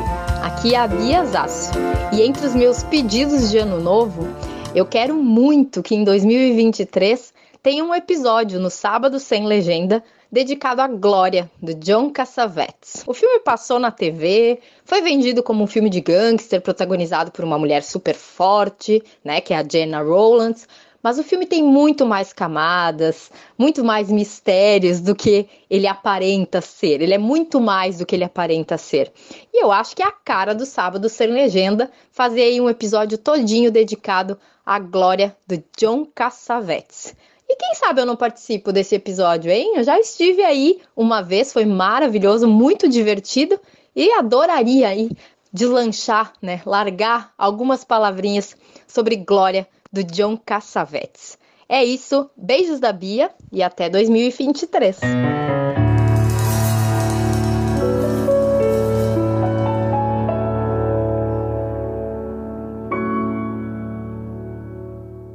É, não, mas uma coisa que a gente falou de outros filmes do Titanic, o, James Cameron diz que ele, ele a, a, ideia dele fazer Titanic foi porque ele gostava muito de um filme dos anos 50 sobre Titanic, que eu nunca vi. Sob Deus por testemunha, né? Isso. E, e vem essa coisa assim dele querer abordar essa tragédia e tal. E é um filme que eu gosto porque, aí já falando do filme em si, uh, ele tem essas camadas de filme, né? É um filme que Uh, é um filme de, de tragédia, claro, né? Acho que ali da, da, da, última hora do filme é um filme que se, se apoia muito em ser um filme de tragédia, e daí a partir daí ele se estrutura a partir de uh, vários núcleos, com várias histórias, com várias coisas que marcam cada personagem lidando com essa tragédia como tem outros filmes desse gênero, mas aí ele tem também o filme que é o melodrama, que eu acho que é um romance muito, muito bem feito, muito bem construído ali entre os dois personagens nesse capítulo do melodrama. E antes, acho que, não diria na primeira hora, mas eu diria ali na primeira meia hora, talvez, ele tem esse filme que é quase documental, né? Ele começa com o Bill Paxton. O primeiro grande chip, ele e a personagem da Suzy Ames. Nossa, chipei demais vendo, eu não lembrava disso. Já, É, tinha uma tensão sim, tá? Tem, aham, uhum, nossa, demais. E eu gosto porque, assim, é um filme que ele, ele passa muito tempo nessa parte inicial, que é usando imagens reais, que o James Cameron foi lá e quis pegar imagens reais do naufrágio do Titanic, porque ele é maluco. Uh, e ele vai mostrando essas cenas, né, alternando com com aquela coisa de curiosidade dele falando com a equipe, porque eles estão atrás do colar. E eu acho que essa toda essa parte que a gente apresentou da Rose velha, não sei o que, que até, sei lá, algum aluno de faculdade de roteiro pode dizer que é desnecessário, que o que importa é o que tá lá no meio, mas eu acho que toda essa primeira parte ela serve muito para meio que depois que a gente passou por tudo isso, quando a gente volta pro passado, aquilo é realidade. Então, acho que constrói muito bem isso, assim. E até mesmo nas relações visuais que a gente vê, né? Às vezes a gente vê. O filme usa muito isso, esses recortes, né? Esses cortes que tá passando por uma filmagem submarina, e daí tem, sei lá, um, uma sala, né? Meio que toda destruída pelo tempo e tal. E daí corta e a gente vê a sala, né? No seu esplendor ali, quando o navio era, era novo e tal. Então acho que ele usa muito essa primeira parte para meio que justificar toda, todo o naturalismo que ele constrói com CG CGI com efeito ali na parte do meio do filme. Eu acho que sobre isso, Vince, ao meu ver, assim, o James Cameron, ele cria muito bem essa relação entre o passado e, a, aquele, e aquele presente, de como esse passado e presente reflete, né, a protagonista, que é, que é a Rose, assim, sabe assim, desses dois mundos que ela já habitou, assim, que, é que ela habita e que ela já habitou, né? Assim, de, de como esse de passado e presente está dentro da formulação do filme em si. Porque, como você falou, é um filme clássico, assim, um melodrama clássico, assim, da, da mina rica, que odeia o mundo ao redor dela, que se sente feliz ao mundo ao redor dela, odeia o cara que ela vai casar, odeia a, fam a, família, assim, acha tudo, acha, acha tudo uma grande bobagem, assim, sabe assim, aquele mundo burguês que ela vive, assim, uh, e, se, e se encanta pe pelo menino, uh, pe pelo menino pobre, assim, assim que é um, que é um menino pobre, idealista, encantador artista, assim, sabe assim, é um, é um menino que ainda indo nessa coisa do James Cameron, assim, é um, é um menino que ele tem uma masculinidade é, que é muito fora do padrão, sei lá, do, do, do, do herói de ação menino doce, sensível, assim, amoroso, carinhoso, tudo, tudo isso, assim. Eu adoro assim. a cena que ela vê os desenhos dele e ela meio que tá julgando ele, né? Ela fica olhando e daí ela vê, tem um desenho que ele faz que é de uma prostituta, né? Que tem uma mulher nua desenhada e ela meio que vai se surpreendendo com o como ele lembra das pessoas, né? Ele fala da prostituta que era perneta, da, da, da, da senhora que ficava no bar, que ele desenhava ela das mãos, como ele gosta gosta de desenhar as mãos. E eu fiquei pensando muito nisso, apesar de não ter chegado em nenhuma conclusão, que o filme ele usa muito isso, né? As mãos como algo simbólico, assim, dessa relação. Então, quando ele puxa ela de volta, quando eles se conhecem, a gente vê a mão dele desenhando, a gente vê a, mãe, a mão da Rose pegando os objetos, a gente vê a cena que é uma cena muito mais quente, tórrida e sexual do que, sei lá, muita coisa do cinema desse ano, que é a cena de sexo do Titanic. E, e, e, assim, a minha geração foi muito marcada por essa coisa de tipo sexo resumido naquela cena do dois dentro do carro e o vidro tá embaçado e ela coloca a mão na janela do carro, né? Na, na, quando eles transam no final do filme. Eu acho incrível, assim, acho como é, é, é, um cinema clássico, econômico, que diz tudo ali com o movimento, a gente não precisa ver nada e, e o filme expressa tudo isso, assim, eu acho que é, que é legal essa cena. Mas assim, a, a, essa cena que ela tá julgando os, os desenhos dele, eu acho legal que ela acaba, ela fala para ele também uma coisa que me marcou porque eu sou eu sou muito fã de Avatar e eu gosto como para ela uma das coisas que é uma, da, uma frase definidora no romance deles e ela se apaixona pelo Jack ali nesse momento é quando ela fala que gosta dele porque ele vê as pessoas, porque ele enxerga as pessoas. Jack, você tem um dom de verdade. Enxerga as pessoas enxergo você. Como elas são, né? Ela que vive num mundo de aparências, num mundo de materialidade.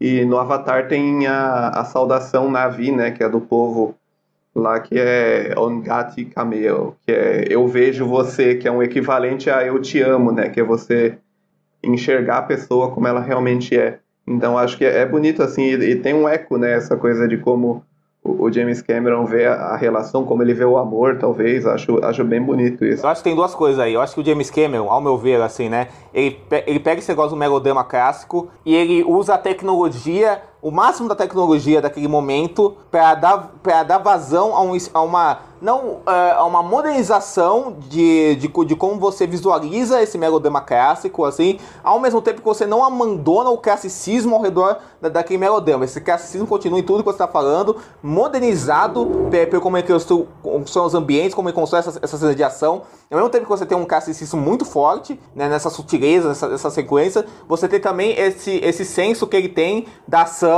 do desastre, do, do movimento na, no último ato do filme, que é maravilhoso assim, sabe assim? Mas já é deslumbrante a ambientação que ele faz desse, desse cinema clássico e de reconstruir ele reconstruir aqueles cenários por meio da tecnologia, assim. Então você, você reconstrói, você não reconstrói só uma época, você reconstrói um tipo de cinema, assim, sabe? Assim, você, você reconstrói uma ideia de cinema, essa ideia de classicismo, essa, essa ideia da, da história de amor da, da, da mina rica com, com o garoto pobre. E outra coisa que eu acho que o James Cameron é também, que o pessoal diz muito, né, que o James Cameron, ah, é o mestre do, do blockbuster, é o mestre das continuações, é o mestre da ação, é o mestre do... Eu acho que o James Cameron também é um mestre dos sentimentos das emoções, sabe? Assim, ele é um, o James Cameron, ao meu ver, ele é um eterno garoto empolgado, assim, um eterno garoto emocionado, um eterno garoto apaixonado, sabe? Assim, ele, ele parece que tem paixão por tudo que, que ele filma, assim, sabe? Assim, ele tem paixão pelos personagens, pelos ambientes, pelas relações dos personagens, assim, sabe? Ele filma tudo de uma forma muito apaixonada.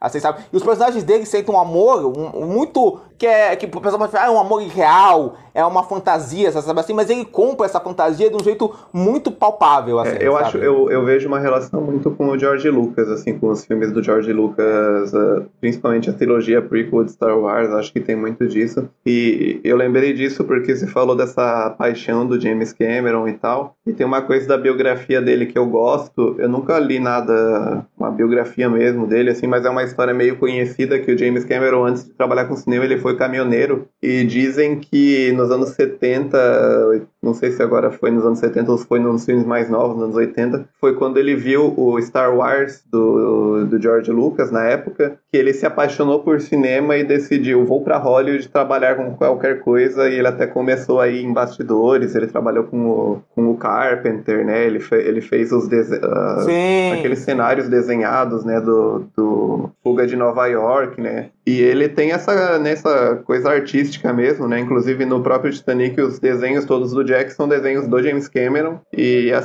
e a cena que ele desenha a Rose é, é uma truncagem aí, porque James Cameron é, é, ele é canhoto e ele desenha com a esquerda e o filme inverte isso. Mas é. é, é eu gosto assim que ele, ele é um cara que, como você falou, às vezes a, a, a tem uma simplicidade assim, né, nas histórias. Se, for, se você for pensar em trama, não tem nada assim demais na história do Jack e da Rose, que é aquela coisa, ele é o cara pobre que, que encanta ela e tira ela daquele mundo. Só que eu acho que a força do romance, ela vem nesses detalhes que a gente fala, assim, essa coisa do eu vejo você que ela fala dele, essa coisa do desenho, a coisa do como ele constrói a Rose como uma personagem que ela tá presa a uma materialidade. Então, tudo que traz a Rose para baixo, tudo que, que faz da vida dela uma vida miserável, uma vida triste, é ter posses, é ser rica, é estar presa a essas coisas todas, até a forma como ela descreve o maior tesouro do filme, né, que é o, é o colar uh, de, de diamante, ela fala, ah, era uma coisa horrível, pesada, e o que ela vai fazer com esse colar no final do filme, né, tem todo esse simbolismo de que é como que ela, eu, eu gosto de pensar que é aquela coisa, ela concorda em ir pro barco do Bill Paxton, não para ajudar ele, não para contar a história, mas é porque ela quer ter essa oportunidade de jogar o colar. Ela quer meio que fechar esse ciclo na vida dela. Sim, é como se fosse o Jack, né? Assim. É, é como se fosse um, um velório, sabe? uma coisa assim, um ritual para ela, né? E, e eu gosto, né? E na cena, numa dessas cenas que ficou, que virou piada depois, que ficou clássica, que é quando o Jack leva ela pra, pra proa do navio e ele sobe, ela sobe na grade que ela fala, eu estou voando. Eu gosto como ela é filmada de um jeito assim, a gente vê ela subindo, né? Tem é a cena que virou pôster, que virou clipe, que virou tudo, e ela sobe e o Jack segura ela por trás e na, na hora que ele faz isso, o navio some, ou as partes do, né, da, da grade somem, e é como se ela realmente estivesse voando sobre o oceano, e isso é muito simbólico, né? Muito aquela coisa, tipo, finalmente ela não tá grudada a nada, ela tá só sendo ela ali, uh, e, e, eu gosto, assim, e, e, o filme ele vai pontuando, né? Ele, ele, ele trabalha muito nessa, nessa fórmula, digamos, melodramática de o personagem é marcado por isso, por exemplo, a Rose tem essa materialidade, então ele vai repetindo isso de várias formas, né? Tem um momento que ela vê uma menina que tá sendo a mãe da menina tá dizendo para ela sentar direito, uma coisa assim, e ela fica triste e tal. Então acho que é, isso em vários outros personagens, né? O personagem do, do engenheiro do navio, que no final tem uma cena que tá ele com ele tá arrumando a hora do relógio. Então tem essas uh, o filme vai martelando nos personagens, acho que a força dele vem mais disso do que, sei lá, da história em si. Oi, eu sou Ronaldo Trancoso e eu participei do episódio sobre o povo contra Larry Flint. O Sábado Sem Legenda volta em 2023 e eu quero que tenha um programa sobre Showgirls.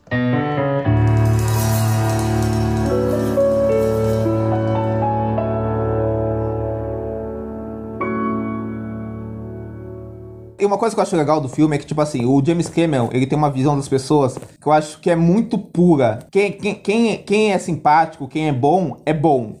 Tipo assim, a Rose é boa, o Jack é bom, assim, o Capitão é bom, o Victor Garber é bom, é, são os personagens bons, os, os, amigos do Jack são bons. Quem é ruim, é ruim. O Billy Zane é ruim, é o, o, o, o babaca lá que, o babaca lá que projetou o navio é ruim. E é isso, assim, sabe assim? Mas eu não vejo isso como um defeito do filme. Eu acho que isso é uma coisa boa, porque ele, ele realmente, ele realmente compra e acredita nisso, assim, sabe assim? E ele, e, e, ele, não, ele não olha com essas pessoas, ele não olha essa bondade intrínseca ou essa maldade intrínseca dos personagens como algo simplório. Não, ele, ele realmente acredita nessa, nessa maldade, nessa bondade intrínseca. Isso faz aqueles personagens quem eles são, assim, assim, sabe assim? Então, são personagens muito ricos dentro dessa simplicidade deles de ser uma coisa só, entendeu? Assim, eles serem uma coisa só, que é uma coisa que tem na obra inteira do James Cameron, sabe? Os personagens são uma coisa, mas ele vai adicionando outras coisas, essa uma coisa que, que, que, que eles são, sabe? Assim, as histórias dele, as histórias dele andam de uma linha reta, assim,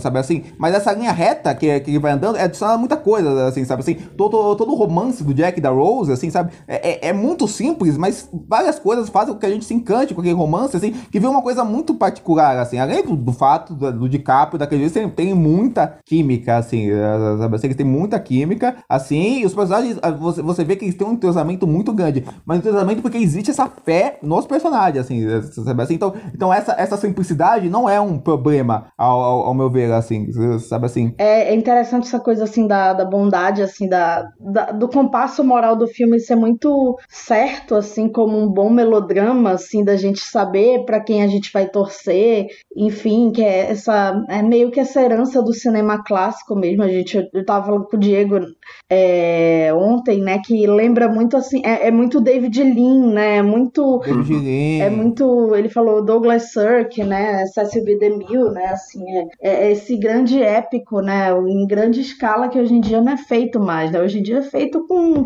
uns atores vestidos de boneco, né, mas enfim, não, não tem não tem esse charme, né, não tem essa coisa assim. É, e, e, e no caso do Titanic a gente vê muita crítica social impressa ali, sabe, de, de tudo ali, a, própria forma assim como a gente é apresentada a Rose, né, eu, eu adoro muito aquela apresentação dela, né, que a gente vê primeiro a mão, depois o chapéu, né, o pé, assim, até ver o rosto dela, né, como se as coisas que faz, que, que ela veste, né, fossem mais importantes do que quem ela é, assim, pelo, é uma interpretação minha, pelo menos. E também é, a gente sempre vê a Rose, a família dela, em jantares com os caras que estão ali comandando o Titanic, né, assim, isso já mostra o quanto eles eram importantes, né, entre aspas, né, porque eles estavam ali sabendo de todos os bastidores do navio, eles estavam nos jantares mais concorridos e tal. Então, é, não é que a Rose era uma moça rica, ela era a moça rica, a né? A moça rica, exatamente. Ela era a jovem mais é, cobiçada ali naquele, naquele, é, naquele ambiente. Tanto é que o, o, quando o Bill Paxton fala na, aquele colar foi comprado pelo pai do personagem do Billy Zane, né? Era uma coisa assim já planejada, assim, né? Era um casamento assim que, que seria importante para os dois e tal, né? É, então, é, nesse espaço dramático de três dias, né? O James Cameron ele consegue criar, né? Esse romance que acaba não sendo tão bizarro a gente pensar que eles se apaixonaram tanto em três dias, né? Assim, um, dois dias, um dia e meio, sei lá, assim, e, e tudo isso aconteceu, né? É, até porque depois que depois de uma hora e meia já começa a gente já começa a saber, a gente já começa a caminhar para pro inferno, né? Vem em frente! Obrigado. Vem em frente! O navio começa a afundar com uma hora e meia, né, de filme. É meio mais ou menos isso aí mesmo, é quando ele, ele muda de, de romance melodramático pra filme de tragédia, assim. Ele vai ficando escuro, né? Porque era um filme solar antes, né? Assim. É, exatamente. É um filme solar, vai ficando escuro e é uma coisa interessante. Lindo, inclusive, a fotografia. É né? maravilhosa. A fotografia do filme é maravilhosa, assim, é incrível. E você falou em inferno aí, Camila, eu lembrei de que uma coisa que eu percebi dessa vez é que, assim, o que esse filme faz, hoje em dia é nada, hoje em dia qualquer série da HBO faz isso, mas o que esse filme faz de material, de naturalidade com CGI é incrível, incrível, assim, é uma coisa que mudou o cinema mesmo, assim, essa coisa de como ele constrói esse navio e como em momento assim, em nenhum segundo a gente duvida que aquele navio é real, que ele existe, que ele é daquele tamanho, que eles estão circulando no, né, no, na, naquele barco enorme.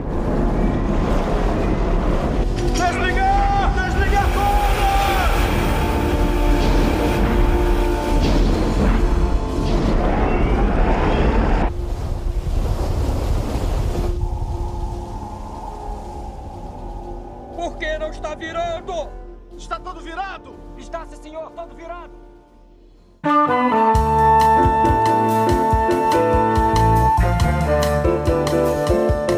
Olá, eu sou o Cris Furtado. Eu queria desejar a todos um feliz 2023 e que o Sábado Sem Legenda siga firme e forte fazendo esse ótimo trabalho que vocês fazem.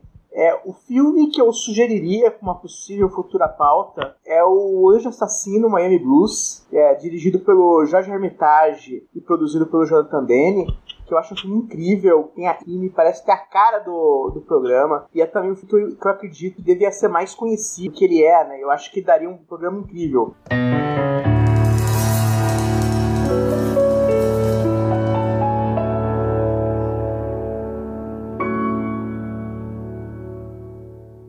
E eu gosto como ele tem umas cenas em que ele usa um plano sequência falso, assim, uma coisa de que a câmera se move ao redor e até o momento em uh, aquela coisa quando o Jack vê a Rose pela primeira vez, que o Fabrício lá o amigo dele fica zoando, ele fala: "Ela tá lá no céu, ela é tipo um anjo, você nunca vai chegar perto daquilo, né? Como se ela fosse realmente lá num paraíso". E quando eles vão se apaixonando, eles vão se juntando e depois daquele jantar o Jack leva ela para a festa dos pobres lá embaixo, tem essa coisa que é quase um simbolismo de inferno mesmo. E no momento da noite em que eles vão acabar lá transando no carro, né, na, no compartimento de carga, eles descem, descem, descem e vão acabar na casa de máquinas, tudo pegando fogo, tudo vermelho. Parece que ele leva ela pro inferno e é lá onde ela quer ficar, né? E é, é, é demais. Assim. E nesse negócio, assim, nesse último dia nessa última noite eles andam praticamente por quase todo o navio, né? É, é muito, muito foda. Exatamente. Tem, tem uma coisa que vocês estavam falando de fotografia.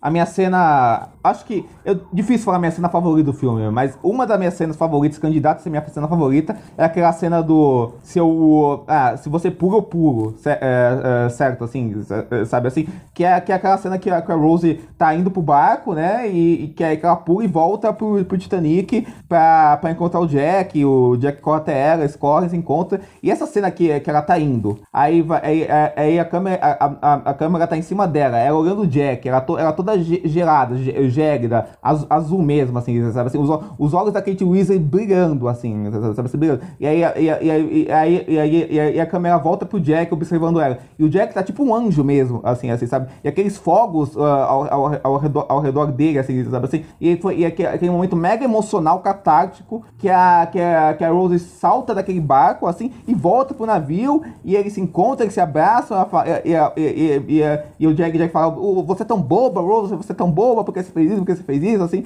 e aí Rose fala assim, se você pula, pulo, certo? Assim, sabe assim, é, é aquele casamento, sabe assim, do tom perfeito de, de, de, desse, desse, desse, desse romance levado ao máximo, sabe assim, da, da emoção, da, da, da, fé na emoção, sabe? Assim, eu acho que, acho que o filme tem muita fé na, na emoção, no, no, no, sentimento. Eu acho que é muito foda também que a gente vinha. O cinema catástrofe foi um gênero muito forte dos anos 70, assim ele, ele, ele, ele retornou nos anos 90, inclusive com Inferno na Torre, assim, ele retornou nos anos 90 com, com filmes tipo Twister, que inclusive é protagonizado pelo Bill Paxton, assim, assim que retornou com esse tipo de filme, e o Titanic pega essa, essa tendência de uh, Twister, Inferno de Dante que tava rolando, e junta as duas coisas, junta com esse romance, assim, assim que é um, que, é, que, assim, podia ser um romance mega piegas, meroso, cafona, e é mas é verdadeiro porque, porque o filme entende a, a verdade humana que existe, que existe na relação daqueles dois personagens. Assim, assim sabe que ele, é um filme muito humano, assim,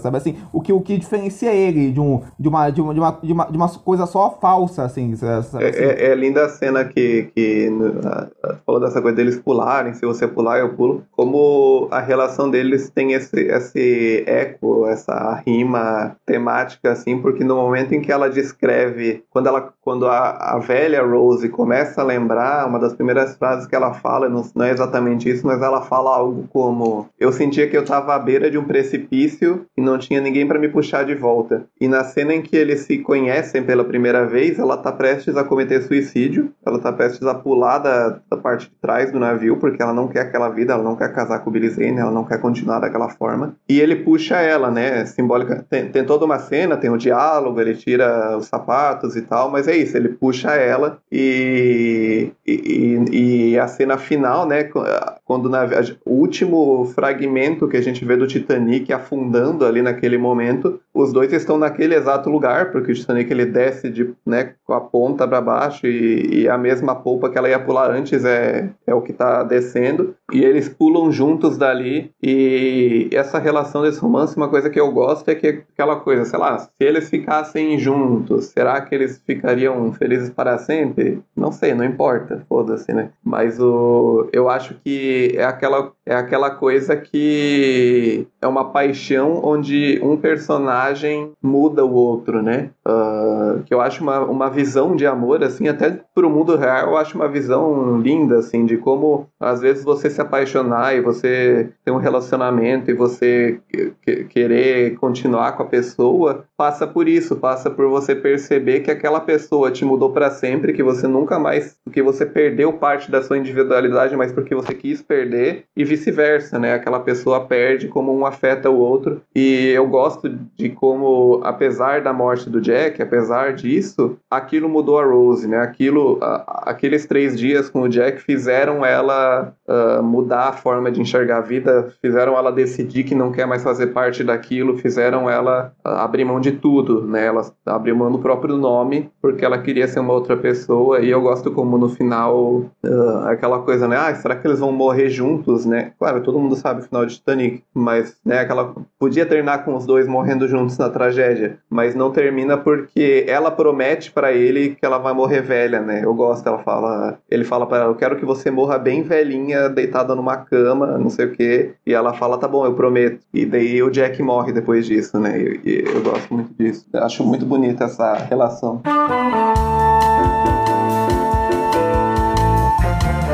Oi, gente, David da Purificação aqui do podcast Pinguim Dançarino. Eu participei mais cedo esse ano do Sábado Sem Legenda sobre Fresh. Não sei se vocês ouviram, né? O pessoal que eu conheço que ouviu falou que foi um ótimo episódio. Não sei dizer, porque eu odeio fazer juízo valor das coisas que eu faço, né? Mas espero que espero que seja verdade no fim das contas. É, queria desejar boas festas aí pro pessoal do Sábado Sem Legenda, né? Agradecer pelo convite, assim, desejar os parabéns pelo projeto, né? Eu acho que não são todos os projetos que a gente vê que realmente está empenhado em discutir a linguagem cinematográfica, ainda mais de um jeito tão específico igual Sábado Sem Legenda, né? Com essa abordagem de filmes de super cine e tal. E minha dica para filmes que tem que ter no próximo ano, tem vários, né? Eu dei uma diegada assim fazendo a lista, mas um que eu não sei se se encaixa muito na proposta de ser um filme super cine, mas eu adoraria assim ver o time de Sem Legenda comentando, né? Porque sempre que o assunto descamba pra Hollywood clássica assim, é, me pega muito, que é o Crepúsculo dos Deuses, o Sunset Boulevard do Billy Wilder, do Billy Wilder. Mas dentro da proposta de um filmes que passavam no super cine, né? É, eu acho que tinha muito que ter A Casa de Vidro 2 e A Mão que Balança o Berço, né? Não só por serem de suspense, mas porque são filmes que eu me lembro muito forte, assim, de ver passando no Supercine, sabe? Quando eu era criança, eu ia muito pra casa da minha avó no final de semana, então tudo que eu via de Supercine era lá. Então, eles e o é, Eurotrip são os filmes que eu mais, tipo assim, os filmes de quando eu era criança que eu melhor lembro de ver passando no Supercine, assim. O Eurotrip eu nunca vou esquecer porque foi um dos primeiros filmes que eu vi e eu vi um filme que ele tava passando legendado na televisão e nem era o filme inteiro, né? Era só uma música que o Matt, que o Matt Damon canta, assim, que tem legenda. Eu, Nossa, filme com legenda na televisão, né? Olha que diferente. Mas enfim, é isso, né? Eu espero que vocês escolham um desses, assim, de preferência Eurotrip. Não, brincadeira, né? O Sunset Boulevard e o A Mão que Balança o Berço são ótimas pedidas, assim. É, boas festas e parabéns pelo projeto de verdade.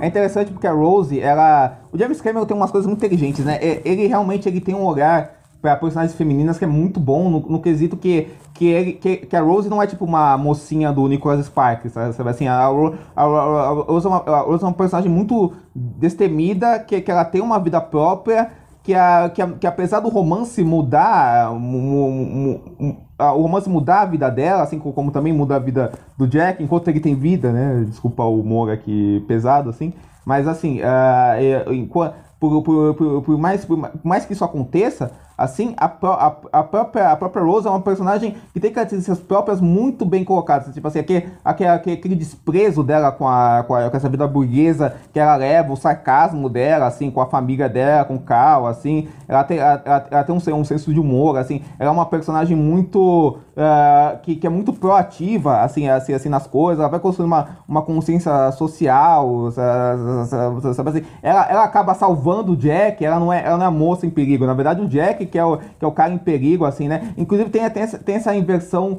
do, de uma lógica do que, do que cada gênero é, sabe assim? Porque, porque o Jack é, o, é, o, é, o, é mais é, o, é o sensível da, da relação, sabe assim? Que é salvo pra, Rose, assim, é o cara, é o, o, o, a, a, o, o Jack é o, o Jack é o cara que aparece na vida dela, encanta ela, que é um, que, é um, que, é um, que, que, tipo, no, no clichê, no, no, no clichê seria a personagem feminina que, a, que, que, aparece, encanta o cara, assim, sabe assim, que faz o cara perder, perder o prumo, é o, é o Jack que faz isso, sabe assim, então o filme tem esse, várias essas pequenas coisas na construção da Rose, que eu acho muito interessante, que fazem que ela seja uma personagem feminina que é muito bem construída, e depois, e depois, depois você e depois você vê que, que, que, que ela voou, que que, que, que, que, ela viveu a vida, que que ela teve outra família, assim, que ela fez várias coisas depois que, ela, depois que o Jack morreu e que, e que, e, e que é, depois que o Jack morreu e que aquilo tudo aconteceu, sabe assim? E ela, e ela é uma personagem que enfrenta o Cal, é, enfrenta a mãe, sabe assim? É uma personagem muito bem construída mesmo, assim, sabe? Eu, eu gosto muito disso, né? Ela se reinventa mesmo, mesmo porque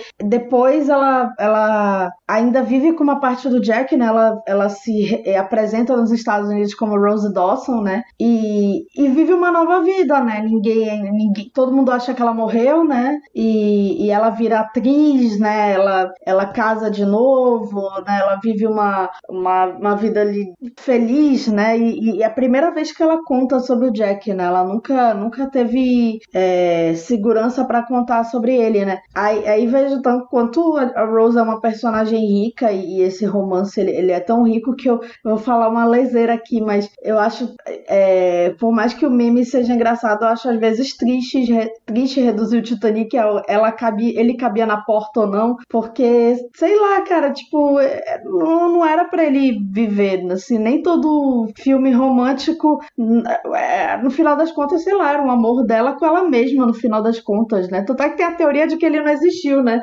E eu gosto da, eu gosto da, da que ele morra, porque eu acho que constrói a ironia dramática, que eu acho que é uma das partes essenciais desse filme, que é a crítica social do James Cameron, né? Que é um filme sobre é um filme sobre classe e é um filme que ele usa muito assim, uh, ironia dramática é, é, aquela é descrita como quando você sabe algo que o personagem não sabe, né? Então a gente sabe o que quando a gente está vendo as histórias, a gente está vendo o melodrama, a gente sabe como vai terminar, a gente sabe a tragédia, a morte que vai vir e tal. Então tem o, o, o James Cameron, Cameron usa muito esses momentos, né? Como eu, no início tem os diálogos, daí o, o, o cara que é dono do, é, da, da, da empresa do Titanic fala: Ah, o navio inafundável, ele é de aço, que é impossível de não sei o quê. Nem Deus afunda esse navio. E não é nem só ele, o, o cara lá, o Billy Zane também fala isso o tempo todo, né? Assim, tipo, de essa confiança, né, do cidadão de bem, né? Tipo, ah, eu tenho Deus do meu lado, é, né? E eu gosto que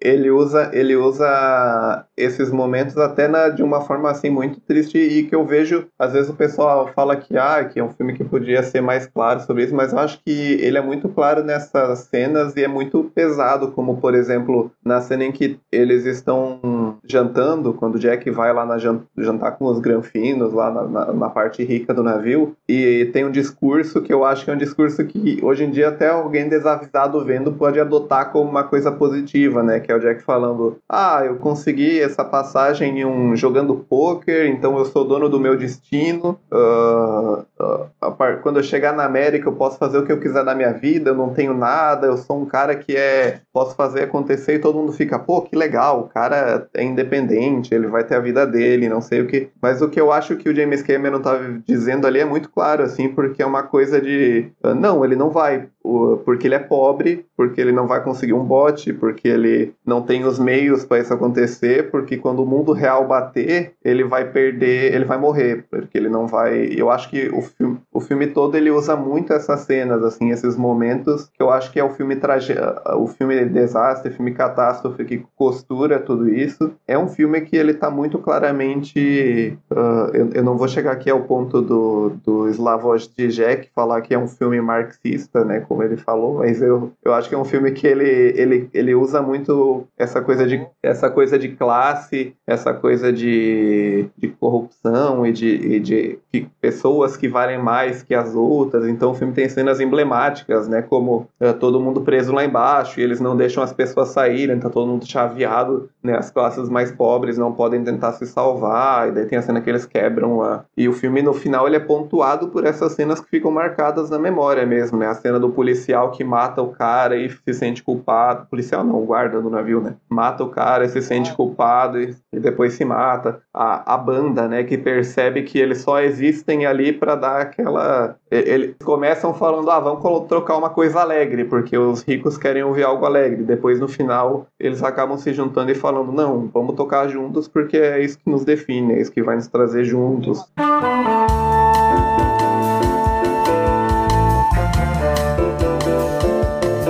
Pessoal do Sábado Sem Legenda. Aqui é a Raíssa. Queria desejar um feliz ano novo, um ótimo 2023 para todo mundo. Mandar um beijão pro Diego, pra Camila e pro Vincent. E fazer uma sugestão pro ano que vem, pra próxima temporada, um filme que eu acho que tem tudo a ver com o programa. E talvez a Camila me apoie nessa sugestão aí, que é vocês falarem de Show Bar, o famoso Coyote Ugly. E é isso, tamo junto. Feliz ano novo pra vocês.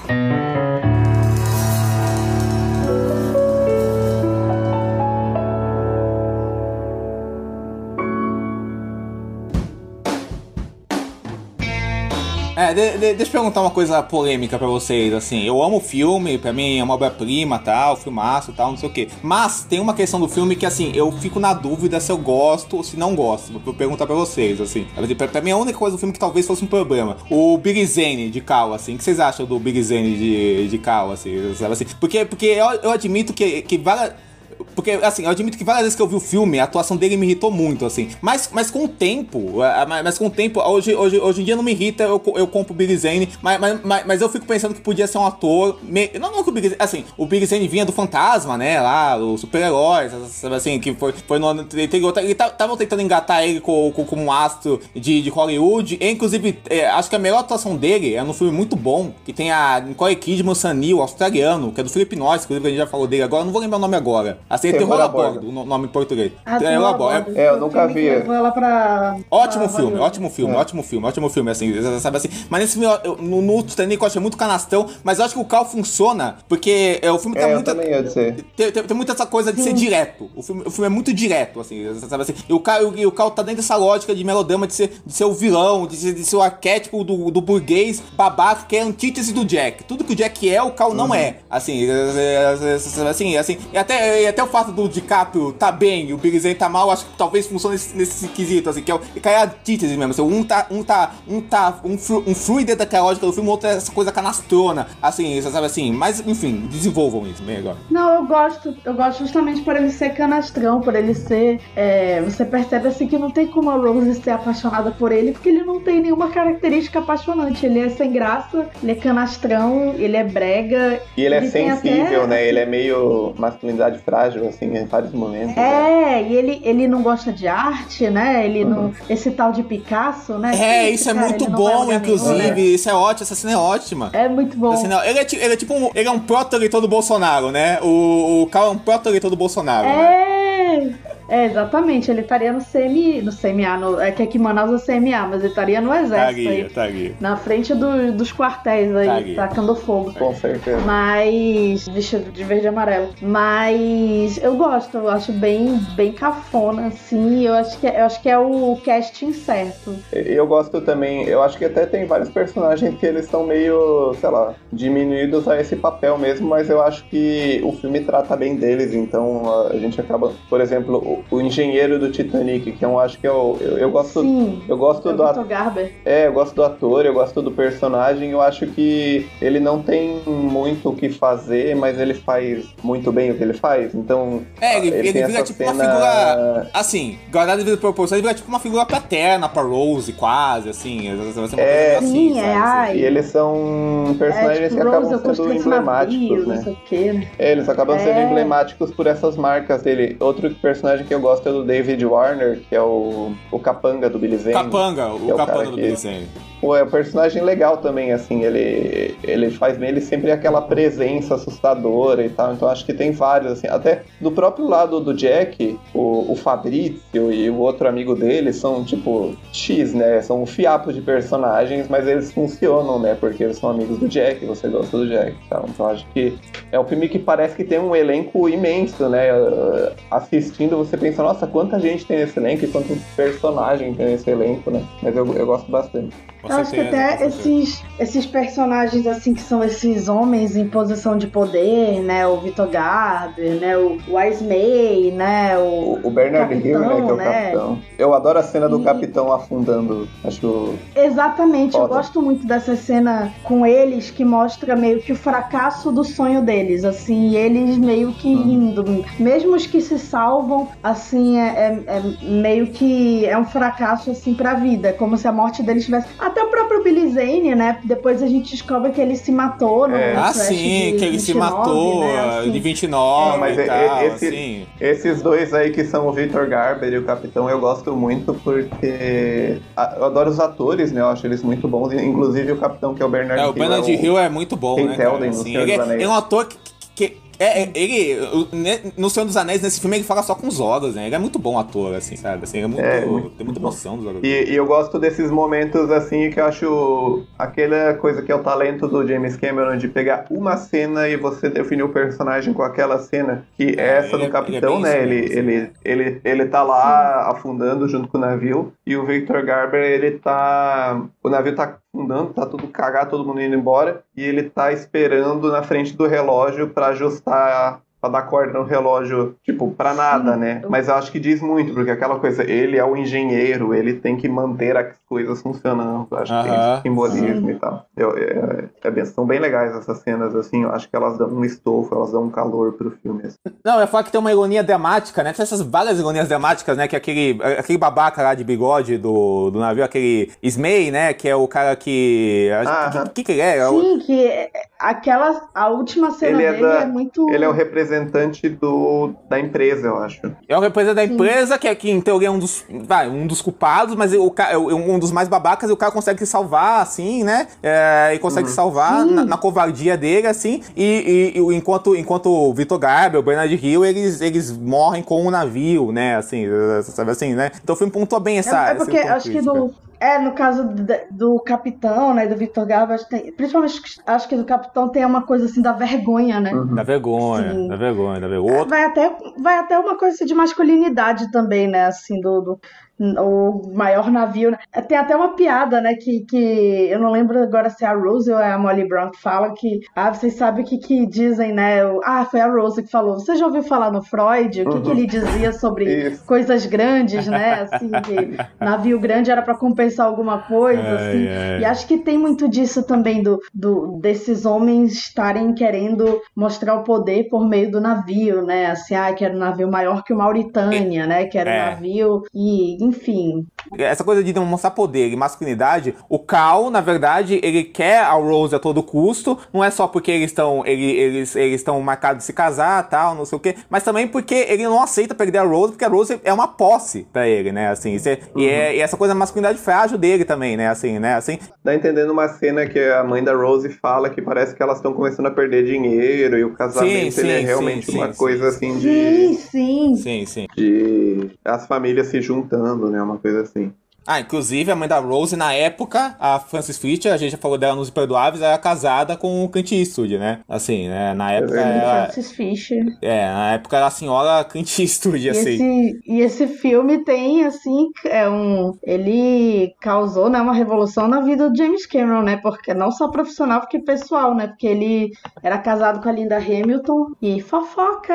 Aí ele conheceu a Suzy Ames, né? Que era a neta da Rose, né? Da Rose. E aí eles são casados até hoje. A gente precisa de uma vinheta pra fofoca. Fofoca, Não. verdade, verdade. Vou fazer. Ano que vem vai ter o Ok, ok. Ok, ok!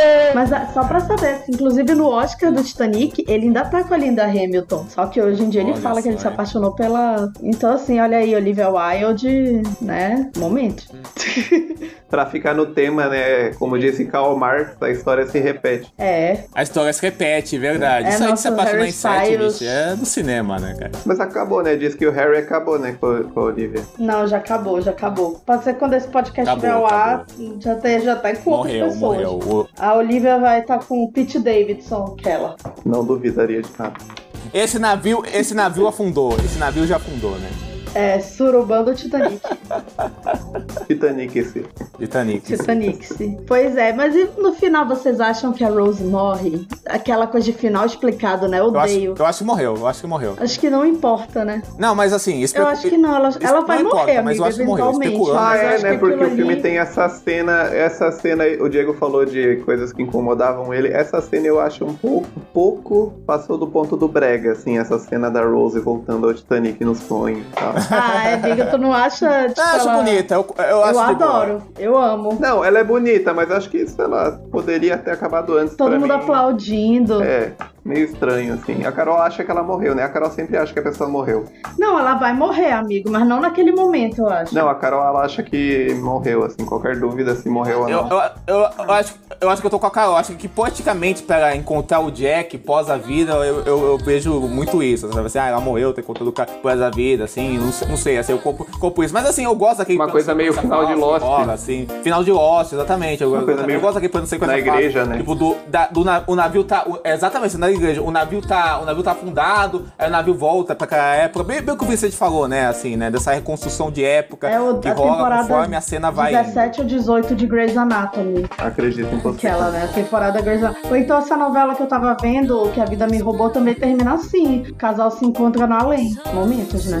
Então, pois é. Vocês lembram do final da Nazira em O Clone? Que ela vai no tapete voador. É, a o- Nazira. Do cavalo alado. É, É. exato. Raul Gazola, Raul Gazola, Raul Gazola. Coisa meio assim, Tem né? tudo a ver a gente O fala que de novela no. no tem, tem, tudo, tem tudo a ver a gente fala de novela com num filme tipo Titanic, né? Tudo a ver, tudo a ver, assim. Terra mas, Nostra, mas, amigo. Terra Nostra. Terra Nostra, verdade. Terra Nostra era Terra tipo Nostra, Titanic cara. brasileiro, né? Foi vendido assim, né? Assim, Terra Nostra. É o Era. Titanic brasileiro. A, meu primeiro crush da vida, Terra Nostra. Foi o meu. Ana. Paula Lózio? Não, a Juliana. A Juliana, tá. Porque tinha a Maria Fernanda Cândido também na novela, que foi uma sensação.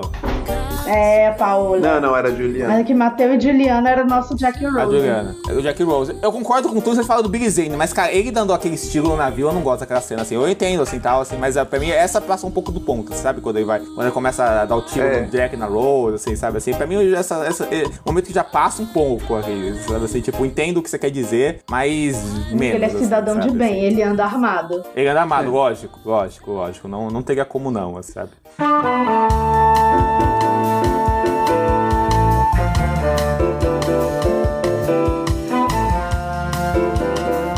Oi pessoal do Sábado Sem Legenda, aqui é o Vitor, o único careca que participou desse podcast, eu acho.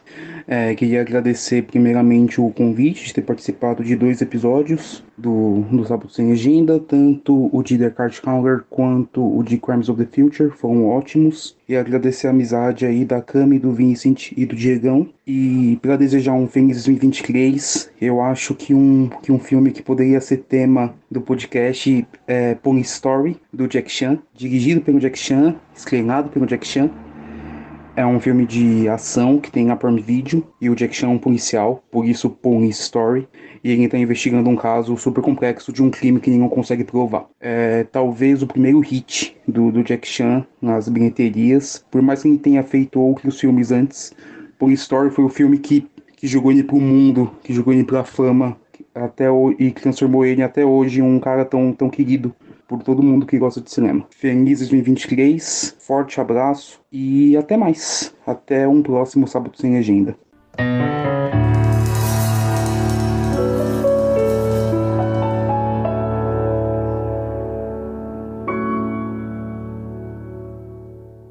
Tem, tem uma cena que o Cal fala assim, né? Que só. Que, que quem importa vai se salvar e quem não importa que vai morrer mesmo, assim.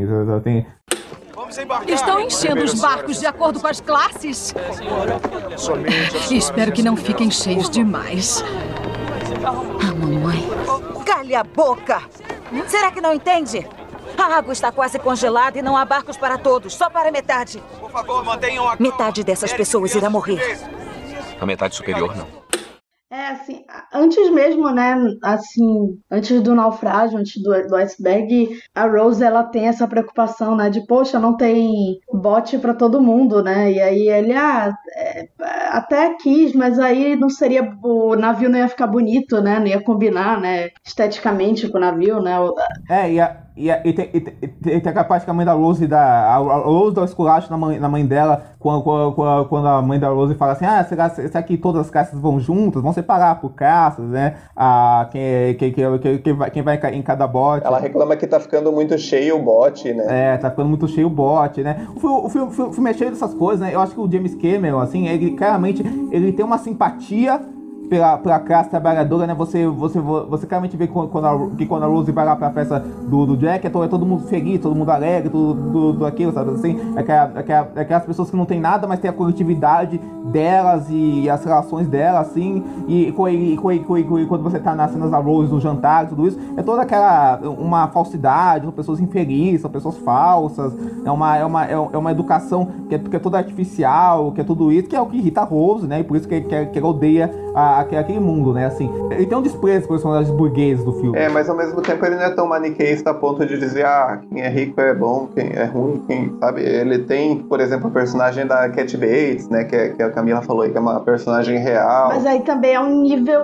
ela não é old money, né? Ela é, não é rica de nascimento. É, né? é, é, isso aí, isso aí, isso aí. Sabe outro personagem real que tem no filme? Eles até, eles até falam que é o, o Benjamin Guggenheim, que é um, um, um velho assim que aparece e fala, ah, que ele é o Benjamin Guggenheim, não sei o que, quando a Cat Bates está apresentando ele. Do Museu Guggenheim? É, tem o Museu Guggenheim em Nova York, e o museu ele é da filha dele, que é a, a Peggy Guggenheim, que ela era uma colecionadora de artes, uma apaixonada e tal. E, e, é a mesma família, é um cara que era, tipo, rico de, sei lá, descobrir ouro, essas merdas assim que as pessoas eram ricas antigamente. E a filha dele, quando ele morreu no Titanic, ela acabou virando, tipo, jovem rica, colecionadora de arte e abriu esse museu em Nova York, que é um dos maiores museus do mundo hoje. Mas o filme ele é, cheio, ele é cheio desses assim pequenos personagens que se você olhar, você parar um frame parar pra pensar, com certeza o James Cameron vai saber quem é e vai saber a história da família, porque é um filme muito minucioso.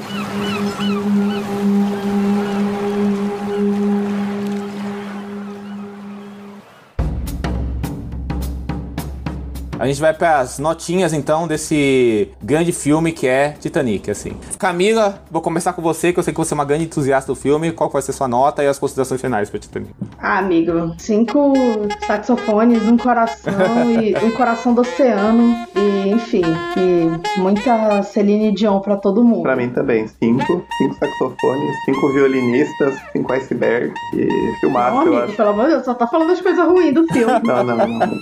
Filmaço mesmo, acho incrível. Hoje em dia talvez seja.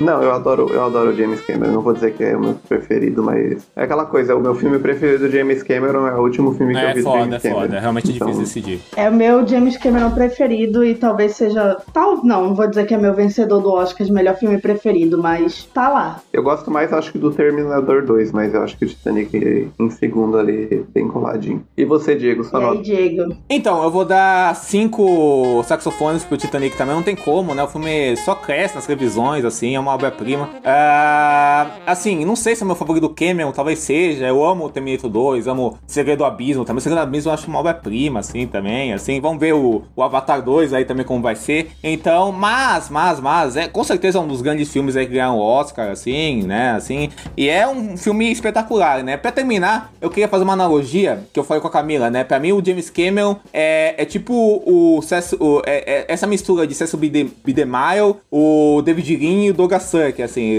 sabe? Tem, tem, tem aquele filme do Douglas Sirk, né? Tudo que o céu permite também tem, é uma história de amor simples, mas tem todo esse contexto de político, contexto social, de crítica política, de crítica social, assim, e todo esse poder imagético e cênico pra você incorporar emoções. que Eu acho que é o que o James Cameron faz aqui também, assim, indo pra essa vibe do cinema clássico, essa coisa muito direta, do épico, do espetáculo, é o que o Cecil B. DeMille tem também, acho. Só que diferente do Cecil B. DeMille, o James Cameron vai pra esse lado mais de crítica social, quase marxista, co- como a gente falou aqui, o Cecil B. DeMille era tipo um, um fanático religioso de direita, né? Mas assim, ele, ele, ele persegue essa- essas tradições do cinema clássico, assim, essa- sabe assim? Ele, ele persegue essa coisa do espetáculo que o, James, que o David Lynch te- tinha, assim, sabe assim? Que eu acho que, te- que, é, que canta tanto no cinema do James Cameron, né? E tem essa criatividade em como ele olha o direto de como ele olha o simples, sabe assim? Eu acho, eu acho que o James Cameron tem muito isso, assim, é uma coisa a ser muito apreciada na obra dele.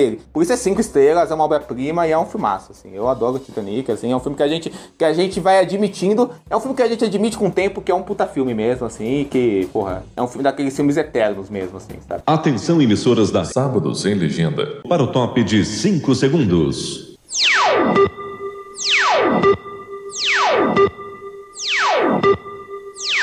Então, gente, a gente vai pro nosso top 5, o nosso último top 5 do ano, e por isso a gente vai fazer um top 5 especial, temático. Ao invés de falar de algo ligado a esse, ao tema do podcast de hoje, que poderia ser, sei lá, top 5 vencedores de Oscar, o top 5 James Cameron, top 5 Leonardo DiCaprio, top 5 Kate Winslet, top 5 Big Zane, quem sabe? Quem Nossa. sabe? Quem sabe um dia. Mas assim, a gente, a gente vai para um top 5 dos melhores filmes de 2022, né? Os filmes de 2022 que mais tocaram a gente, porque fica de dicas de vocês, pra vocês irem atrás, reverem, questionarem a gente ou elogiarem a gente. Fique à vontade, o mundo é de vocês, assim. Lembrando que o nosso top 5 conta só lançamentos oficiais no Brasil. Queria começar por você, Vincent. Qual é o seu top 5 2022? Eu, eu já eu não quero começar roubando aqui, mas eu quero dizer que eu vou dar só uma menção honrosa, que eu acho que é um filme que ele sumiu aí, foi esquecido no churrasco, apesar de a galera ter gostado no início do ano, mas ninguém mais lembra dele. Mas acho que vale a pena ver, não sei se já tá no streaming, se vai chegar, que é o Ambulância, filme novo, que é aí o filme novo do Michael Bay, que é o retorno do Michael Bay à ação em Los Angeles, que eu acho que é um filme muito legal. É um, um dos filmes que eu mais me diverti no cinema esse ano. E, enfim, só uma menção honrosa aleatória, assim, para as pessoas irem atrás. Ah, agora, meu top 5, vou começar do quinto pro primeiro filme, né? Ah, número 5, o filme que salvou o cinema, do homem que salvou o cinema, Top Gun, Maverick. Olha. Ah, número 4, um filme que era do Oscar do ano passado, mas estreou esse ano aqui em janeiro, aqui no Brasil, que, que é um filme que eu adorei aí. Inclusive, um grande abraço pro Carlos Carvalho aí, que, que, que também amou, que é o Licorice Pizza. E o número 3, a, o melhor filme estrangeiro do ano, que é o RRR, filme indiano aí, ah, que também Boa. acho que tem a ver com Titanic, né? Que é essa coisa épico, melodrama, musical, tá tudo ali dentro. Luta de classe, filme que tem aí seus paralelos com o filme de hoje. Não tem meio nenhum de ser cafona e direto, né? O RR. Amo. Exatamente. Ah, número 2, eu como homem branco angustiado, né, que sou a, a- o público-alvo do filme, amei, me emocionei demais com Armageddon Time, que é o filme novo aí do,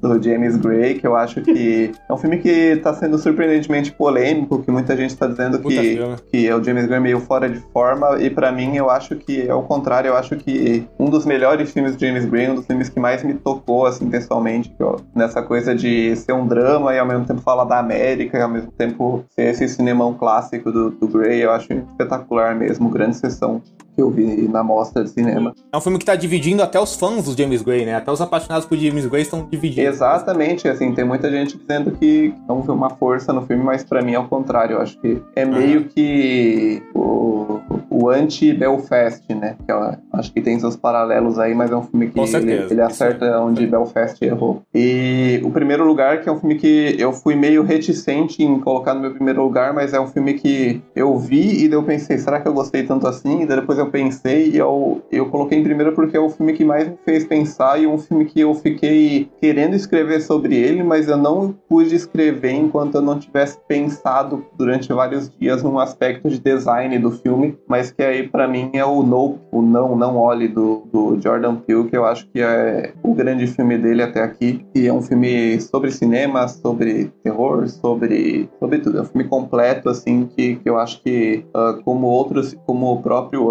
Us ou outros filmes do Jordan Peele, ele, quanto mais a gente for rever esse filme, mais a gente vai perceber camadas e, e, e tanto camadas temáticas como formais aí do que ele fez sobre o espetáculo, né? Quando ele filmou esse filme. Muito bom, adorei. Bom, meu top 5 ele tem muita coisa parecida com o de vocês, com certeza. E eu sei que é muito parecido com o do meu amigo Carlos, também, nosso amigo sempre tá aparecendo por aqui. E o Vincent mandou beijo. Bom, eu ia botar, tava em dúvida entre três filmes: é, o A Pior Pessoa do Mundo, o No e o Petit Maman. Boa. Mas eu resolvi botar o Petit Maman, da Celine Sciamma. É, também posso destacar o acontecimento da Audrey Divan também, muito, muito bom. Mas o Petit Maman da Celine Sciamma é um filme assim muito É doce, lindo, muito lindo. diferente do cinema dela. E acho que é um filme assim, mesmo pra quem não é muito fã do cinema cult, entre aspas, ele, ele é muito acessível, assim. E é história assim de criança, assim, de coming of age, né? Mas com um tom mais assim, dark ali, bem, bem triste, porém Muito bonito. bonito. Em quarto lugar, o filme que talvez, não sei se é o primeiro lugar do Diego, mas ah, tenho certeza que tá no top 5 dele, que é o Marte 1 que é o grande filme nacional do ano, né? E nosso representante no Oscar. É, eu demorei pra assistir, fiquei doente, não conseguia ver, não conseguia horário, mas consegui assistir o filme e foi maravilhoso. Acho que é um filme muito catártico de se assistir, especialmente assim, ele foi lançado num timing muito perfeito, porque ele fala muito de política, né? Mas fala de política como ela afeta no dia a dia, assim, né? O que que as famílias que foram, é, o que que a eleição do Bolsonaro representou para as famílias de pessoas pretas e pobres, né? É, enfim, tem a participação do Toquinho, gente, não o cantor, mas o subcelebridade, né? Toquinho tá na farofa da GK e no Martinho. É de uso de toquinho. Nossa, eu tomei um susto, eu não lembrava, porque o Vitor já tinha me dito que tinha ele. Eu, meu Deus. Em terceiro lugar, o, o After Sun, da Charlotte Wells, que é um filme com Paul Mescal, né? Um grande muso das internets, né? Um filme sobre paternidade, sobre. É, é uma coisa meio tipo Petit Maman, né? Essa coisa assim da perda iminente, né? Você sabe que, que tem uma sensação de perda ali, que tem algo ali que, que não tá muito bem resolvido. E é um ótimo uso de música pop Lindo, no cinema. Assim, que é tão difícil de usar músicas conhecidas no cinema. E esse filme usa duas vezes, assim, né? Na cena que a menina vai cantar e depois na cena da dança. É, e, e com duas músicas bem clichê e que ganham um significado gigantesco. E o Paul Mescal tá maravilhoso. Em segundo lugar, o Licorice Pizza. É um filme do ano passado, mas aqui no Brasil foi lançado esse ano. É maravilhoso. Ele continuou comigo, assim, muito, muito é, apaixonante, assim. É um filme que dá pra você gritar cinema, assim como diria o Diego, e é muito, Verdade. homenagem ao cinema clássico, ao cinema setentista, assim. Muito Hal Ashby, que eu adoro. E em primeiro lugar, né, gente, o filme que salvou o cinema, que vai salvar o cinema até vir o filme da Barbie, que é Top Gun, né, gente? Maverick, a sequência que ninguém pediu, que ninguém esperava que fosse ser boa, mas Tom Cruise. Falando em salvar o cinema, ah, bom, é bom a gente dizer que a gente ainda não viu o Avatar 2, né? Que É. não garante. Essa, essa lista pode sofrer mudanças também, porque a gente tá na correria pra ver os Lógico, filmes desse lógico, ano. lógico, lógico, lógico, lógico, lógico. Mas, assim, no dia 12 de dezembro de 2022, esse é nosso top 5. Verdade, verdade. E eu ainda não vi o filme da Sarah Polley, por exemplo. Então, a gente tem ótimos filmes esse ano. Enfim, Top Gun, gente. Top Gun. Não sei se vai voltar no cinema no Brasil, né? Que eles vão voltar pro cinema agora pra tentar ganhar mais dinheiro e ganhar timing pro Oscar. Mas, assim, se estiver no, Brasil, no cinema no Brasil de novo, veja esse filme no cinema. Você também, Isabel. Assista no cinema. vai mudar sua opinião. Olha só, olha só, desafiou. Não, mas assim, gente, eu vou fazer meu top 5 aqui. É, to- todos que vocês mencionaram que eu não mencionei é, seriam fáceis menções honrosas, são todos filmes que eu amei também. O Ikogize, o, o Top Gun, assim, outros, assim, são todos filmes que eu amei. Quero fazer uma menção rosa só, que é um filme que nenhum de vocês mencionou, mas é um filme que eu amo muito, assim, cada vez que eu, eu vi ele outras vezes, e cada vez que eu vi ele, é, cada vez que eu vi ele, ele cresceu na, na minha visão, e cada vez que eu penso nele, ele cresceu demais na minha visão. É um filme que a gente tem programa sobre, que é o Crimes do Futuro, David Cronenberg. Assim, que é um É o filme. meu número 6. Que é um filme foda, assim. É, seria o meu número 6, exatamente. É o meu número 6, assim. Que é um filme que eu, que eu amei muito, assim. Um filme de vibes que, que sempre me pegam muito, assim. Um filme que eu, que eu penso, penso, penso nele até hoje, assim, né? Um, um filme incrível. E lembrando o que a Camila falou, e o Vinícius falou também, é um top 5 de agora, né? A gente, eu não vi Avatar, ainda falta os filmes do ano pra ver, assim. Então, é o top 5 do momento agora. Em quinto Vocês lugar. que a Leia Sedu tá com o Rami Malek? Quê? Não. me falou. De casal, hein? Meu Deus, ele não tava com a menina do. Cara. Coitada. O cara sortudo de. Coitada mesmo, né, cara? Porra, o cara. O cara. O cara só. Desculpa soltar Caraca, essa, é mesmo, acabei de dar o Google, bicho. soltar essa Caraca. informação perturbadora agora, mas eu lembrei agora e Perturbadora. compartilhar. Caraca, bicho. Não, mas assim. Não, ele já tava namorando Lucy pro- Pointon, né? Que é muito mais bonita do que ele, né?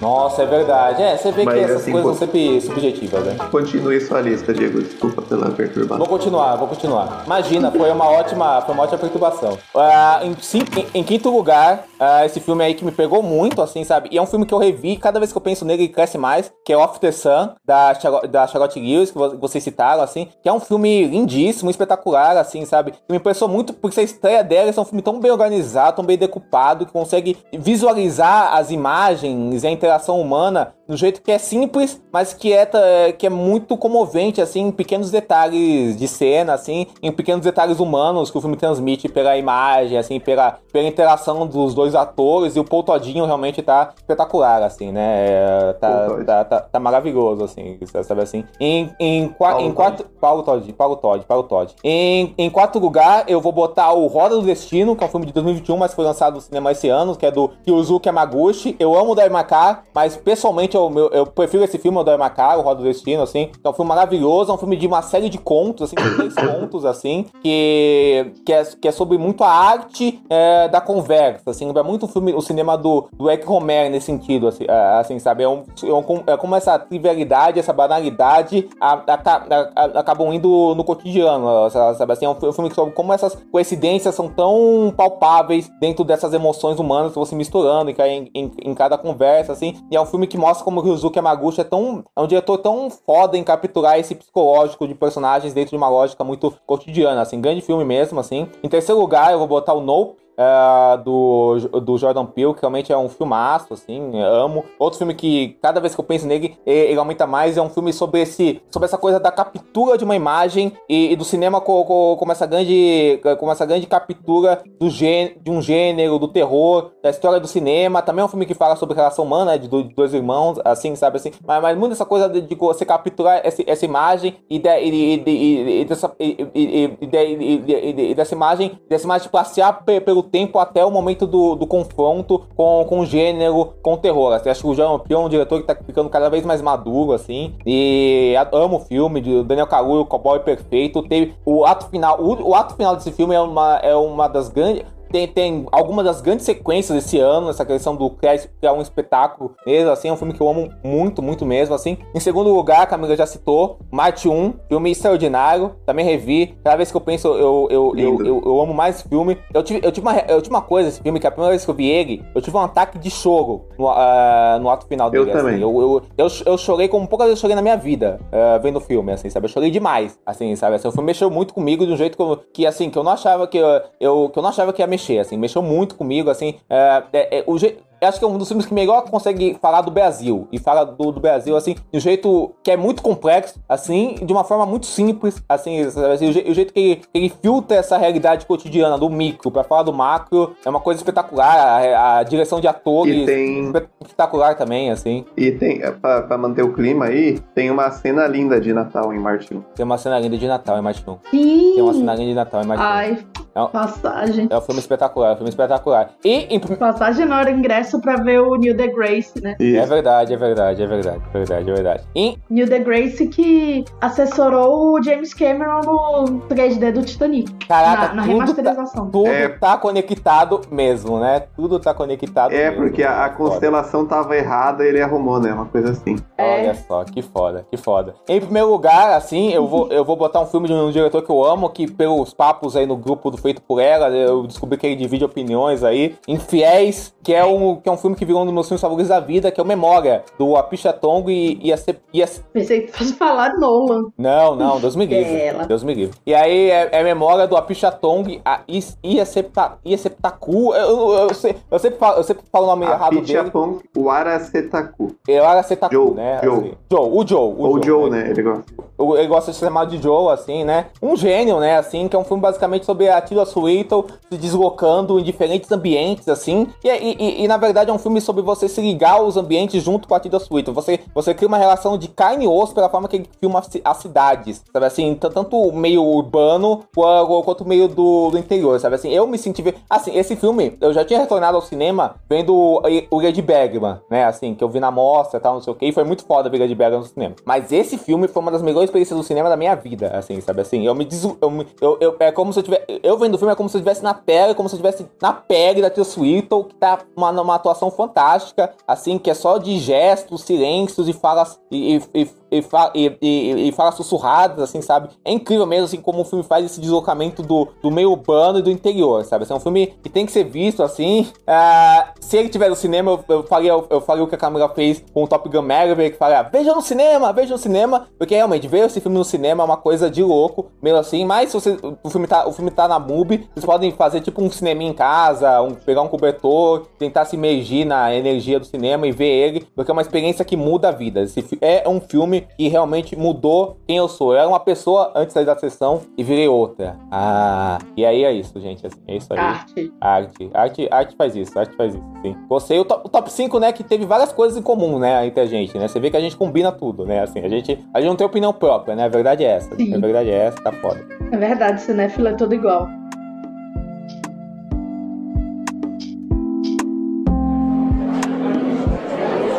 Bem, pessoal, a gente vai encerrando agora, assim, só o, a gente dando os avisos finais. Ano que vem, o nosso podcast vai sofrer uma mudança. A gente, o nosso podcast vai se tornar quinzenal, até pra gente se organizar, se organizar direito, não perder o calendário, ficar, ficar melhor pra gente ter, trabalhar assim, né? E o nosso programa ficar mais regradinho, assim, né? A gente, vai, a gente já tem vários programas legais em mente pro ano que vem. A gente não tem ainda a data do retorno, mas talvez a gente tenha uma surpresa aí pra enquanto a gente não retorna. Quem sabe um podcast extra de férias, quem sabe ou não. Assim fica esse, esse mistério aí, gente, assim. Mas é isso, queria agradecer todos o mundo que ouviu a gente, né? É, esse, esse período todo, assim, nessa primeira temporada, assim, o, to- to- toda a audiência do nosso podcast, os feedback que a gente recebeu, o pessoal engajado aí, a gente, é, o pessoal que seguiu a gente nas redes sociais, eu, eu fico honrado mesmo, assim, de verdade, assim, todos os nossos amigos, que a gente não vai, que eu não vou mencionar nenhum, nenhum, nenhum isoladamente, porque pra ninguém ficar com ciúme, né? Mas porque é muita gente, assim, essa- assim, que deram essa força pra gente no projeto, assim, todos os nossos convidados, assim, agradeço demais todo mundo, assim, e tenho certeza que ano que vem a gente volta, a gente volta com mais força ainda pra, pra esse podcast ah, ficar ainda mais essa coisa deliciosa e louca que é. Então, gente, que me despeço de vocês, assim, Camila e Vincent, quais são os seus recados finais, as suas redes sociais, se divulguem aí, gente, e queria dizer que amo vocês demais. Diga aí, Camila, comece você. Não, gente, queria muito agradecer. Esse ano foi maravilhoso é, por várias coisas. A gente, né, nosso presidente viu mais O Brasil feliz de novo. Feliz de novo, Lula lá. Ganhamos. Pega. Ah, e- mas enfim. é, E a gente começou esse projeto, começou na, na brincadeira no Telegram, mas assim, a gente conseguiu uma fanbase fiel, as pessoas realmente escutam, eu fico chocada, assim, não porque é ruim nosso podcast, porque ele não é ruim. São filmes que nem sempre nos streamings, né? Então é mais complicado. Inclusive, Titanic não tá no streaming. Bizarro, bizarro, é bizarro, é bizarro. Bizarro. Mas eu acho que Que eles estão fazendo uma. A Disney tá fazendo aí uma moratória por- porque vai voltar ao cinema, então acho que deve ter algo a ver. Oh, faz sentido, faz Verdade, sentido, faz verdade, sentido. verdade. Faz sentido. Mas enfim, gente, é, foi muito bom esse ano. Queria muito agradecer vocês por terem topado participar e por, pela paciência de sempre. E a todo mundo que escuta a gente, eu tenho que agradecer ao Bosco por todo o trabalho dele, assim, de Perfeito, Camila. fazer a mágica da edição, Perfeito. fazer a gente parecer que a gente sabe o que a gente tá falando. Brincadeira. Mas, enfim, é, é isso, gente. Então, gente, também feliz ano novo, feliz Brasil feliz de novo. Fiquem de olho aí no, no Coquetel Kuleshov, que agora eu vou focar em conteúdos natalinos, filmes de Natal esse mês de dezembro. Talvez aí lance alguma lista até de, de discos, quem sabe, né? Que é tudo que eu ouço no mês de dezembro é disco de Natal. Então, realmente agradecer também uh, a quem participou aqui com a gente, né? Sei lá, Carissa, Pedro, David, não vou citar todos, mas uh, vocês sabem quem é. Vitor, e, e também a quem fez participações especiais, aí o, o, próprio Carlos, que a gente falou dele aí, a, a Larissa Padrão. A Larissa, as pessoas que apareceram aí, foi, foi muito legal fazer esse podcast esse ano, e ano que vem a gente volta mais, mais organizadinho aí, com um calendário mais light para a gente produzir melhor também.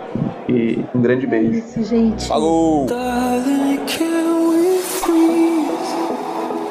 Let me see this perfect memory.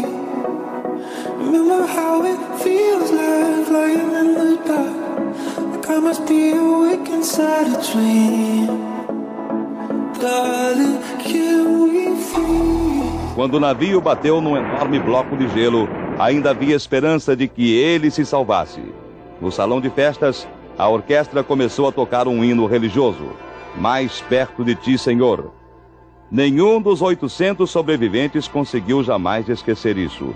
Entre eles, uma menina de apenas 14 anos, nascida na Espanha, mas registrada no Brasil.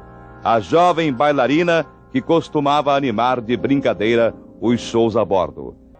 Foram os momentos mais dramáticos que Dona Eva viveu na tragédia. Eu ganhei um salva-vida, mas lembrei-me que minha mãe não nadava e eu sim. Então, eu guardei para ela. Nada dela sair do camarote, eu com medo que a porta fechasse, que o navio estava virando. Por fim, quando ela chegou, eu botei salva-vida, joguei na água e jogaram ela. Coitada, não sabia nadar, foi um caso sério para eu segurá-la em cima d'água com todo salva-vida. E quem passou por tudo isso? Quem conseguiu sobreviver a uma das maiores tragédias de toda a história, guarda uma lição de vida. Uma lição muito simples, mas que Dona Eva queria que todo mundo entendesse. A vida é boa, nós que não sabemos apreciá-la. A vida é ótima.